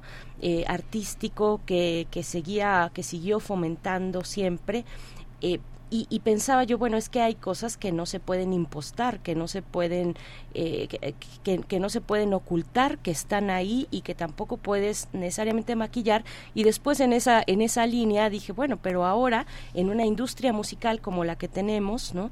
Sí hay muchas trampas que se pueden lograr, ¿no? Hay muchas trampas, y, pero, pero hay un público conocedor también, hay públicos conocedores, y ahí es donde recae una fuerza y una potencia. Y entonces te pregunto, pues, ¿cómo, cómo, cómo ¿Cómo ha sido para ti el trabajo de, eh, pues de hacerte presente entre los públicos, en el gusto del público, el trabajo de difusión que hoy se da mucho por redes, por redes sociales y por otro tipo de, plataformas digitales, ¿no?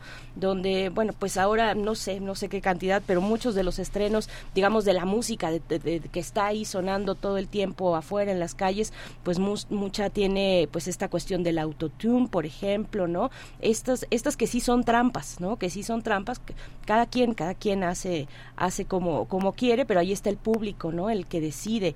¿Cómo ha sido para ti? ¿Cómo ha sido para ti esa, esa posibilidad de difundir este legado que no, que es tuyo, que es tu creación, pero que traes, como nos has dicho, un legado a las espaldas muy poderoso, ¿no? Eh, bueno, yo creo que todos los músicos independientes y, y, muchos también que están dentro de una institución batallamos mucho. Ya lo he comentado con Miguel Ángel y por eso también mi enorme gratitud con ustedes porque como que de verdad somos invisibles, o sea, nos cuesta mucho trabajo. Hay un público, claro que hay un público, pero muchas veces no, no alcanzamos a lograr que se enteren qué estamos haciendo, qué está pasando, que entonces no, hay una invisibilidad, pues, ¿no?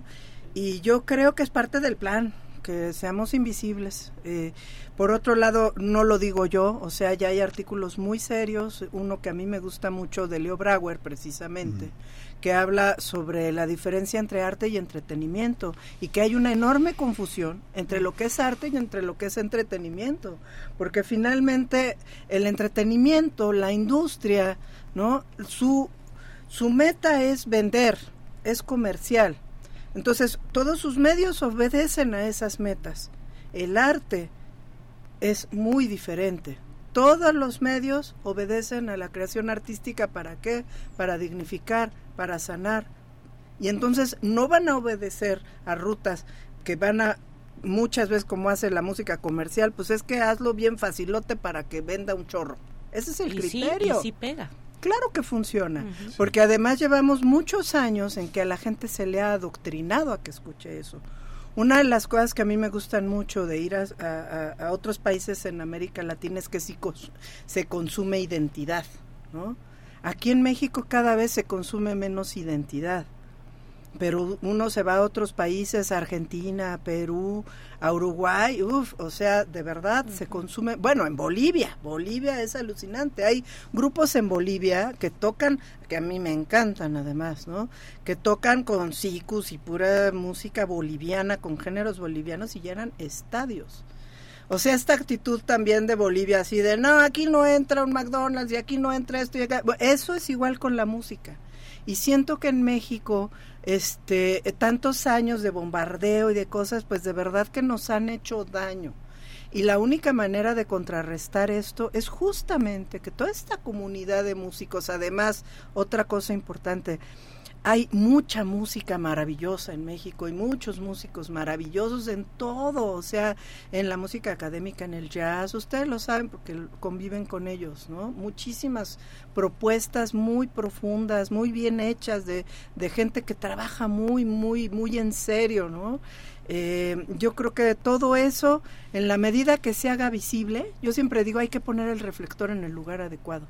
En la medida en que veamos más quién es Gerardo Tamés, o Arturo Márquez o Juan Carlos Laguna o Ludwig Carrasco, que ese reflector esté en ese lugar, en esa medida, yo creo que va a ser mucho más sanador y nos va a hacer mucho bien como sociedad en general que si lo estamos poniendo en personajes oscuritos, no quiero decir porque de esos en todos lados se habla todo el tiempo, que nos están haciendo ya un daño cada vez de verdad que ya ya no tiene límites, o sea, ya no de verdad, yo ya no puedo a veces con eso o sea, esa, esa cosa de sangre todo el tiempo, de asesinatos, yo ya no puedo más con eso. Y creo que es el sentir de mucha gente dentro de esta sociedad. Ya no podemos, ya no podemos seguir así. Sí. Pues ya nos acercamos al final. Anastasia, vamos a escuchar un fragmento de la pregunta que abrió Berenice sobre la discriminación. Es muy interesante porque uno ve los instrumentos de afinación. No, no, no pueden afinar los instrumentos latinoamericanos no tienen la correspondencia tonal para hacerlo. Desde ahí empieza todo, ¿no? Y la, la transcripción de muchas cosas. Digo, es un tema. Ya nos alargamos, ya nos alargamos, pero, pero estoy abriendo, estoy abriendo. Pero ya nos vamos. Muchas gracias, Anastasia. Vamos a escuchar un fragmento más de Teoyolía. Sí, pero Anastasia, bueno, tenemos tres minutitos para cerrar eh, con, con, lo que o con lo que te plantea Miguel Ángel o también para que nos cuentes de este tercer movimiento. Vamos a, a, escuchar un fragmento para despedir el programa y para invitarles, por supuesto, a que este domingo 5 de noviembre a las 12 del día se acerquen a El Cantoral con la Orquesta Sinfónica Nacional, el décimo primer festival artístico de otoño en este concierto inaugural que tendrá tu obra como estreno. Muchas gracias. Pues primero, muchas, muchas, muchas gracias. Pero rápido, un coyoli no se va a afinar. Hay ciertos instrumentos que no, un bombo legüero, sí. pero un charango sí. Y Ajá. parte de la profesionalización de la música tiene que ver con la profesionalización de los instrumentos.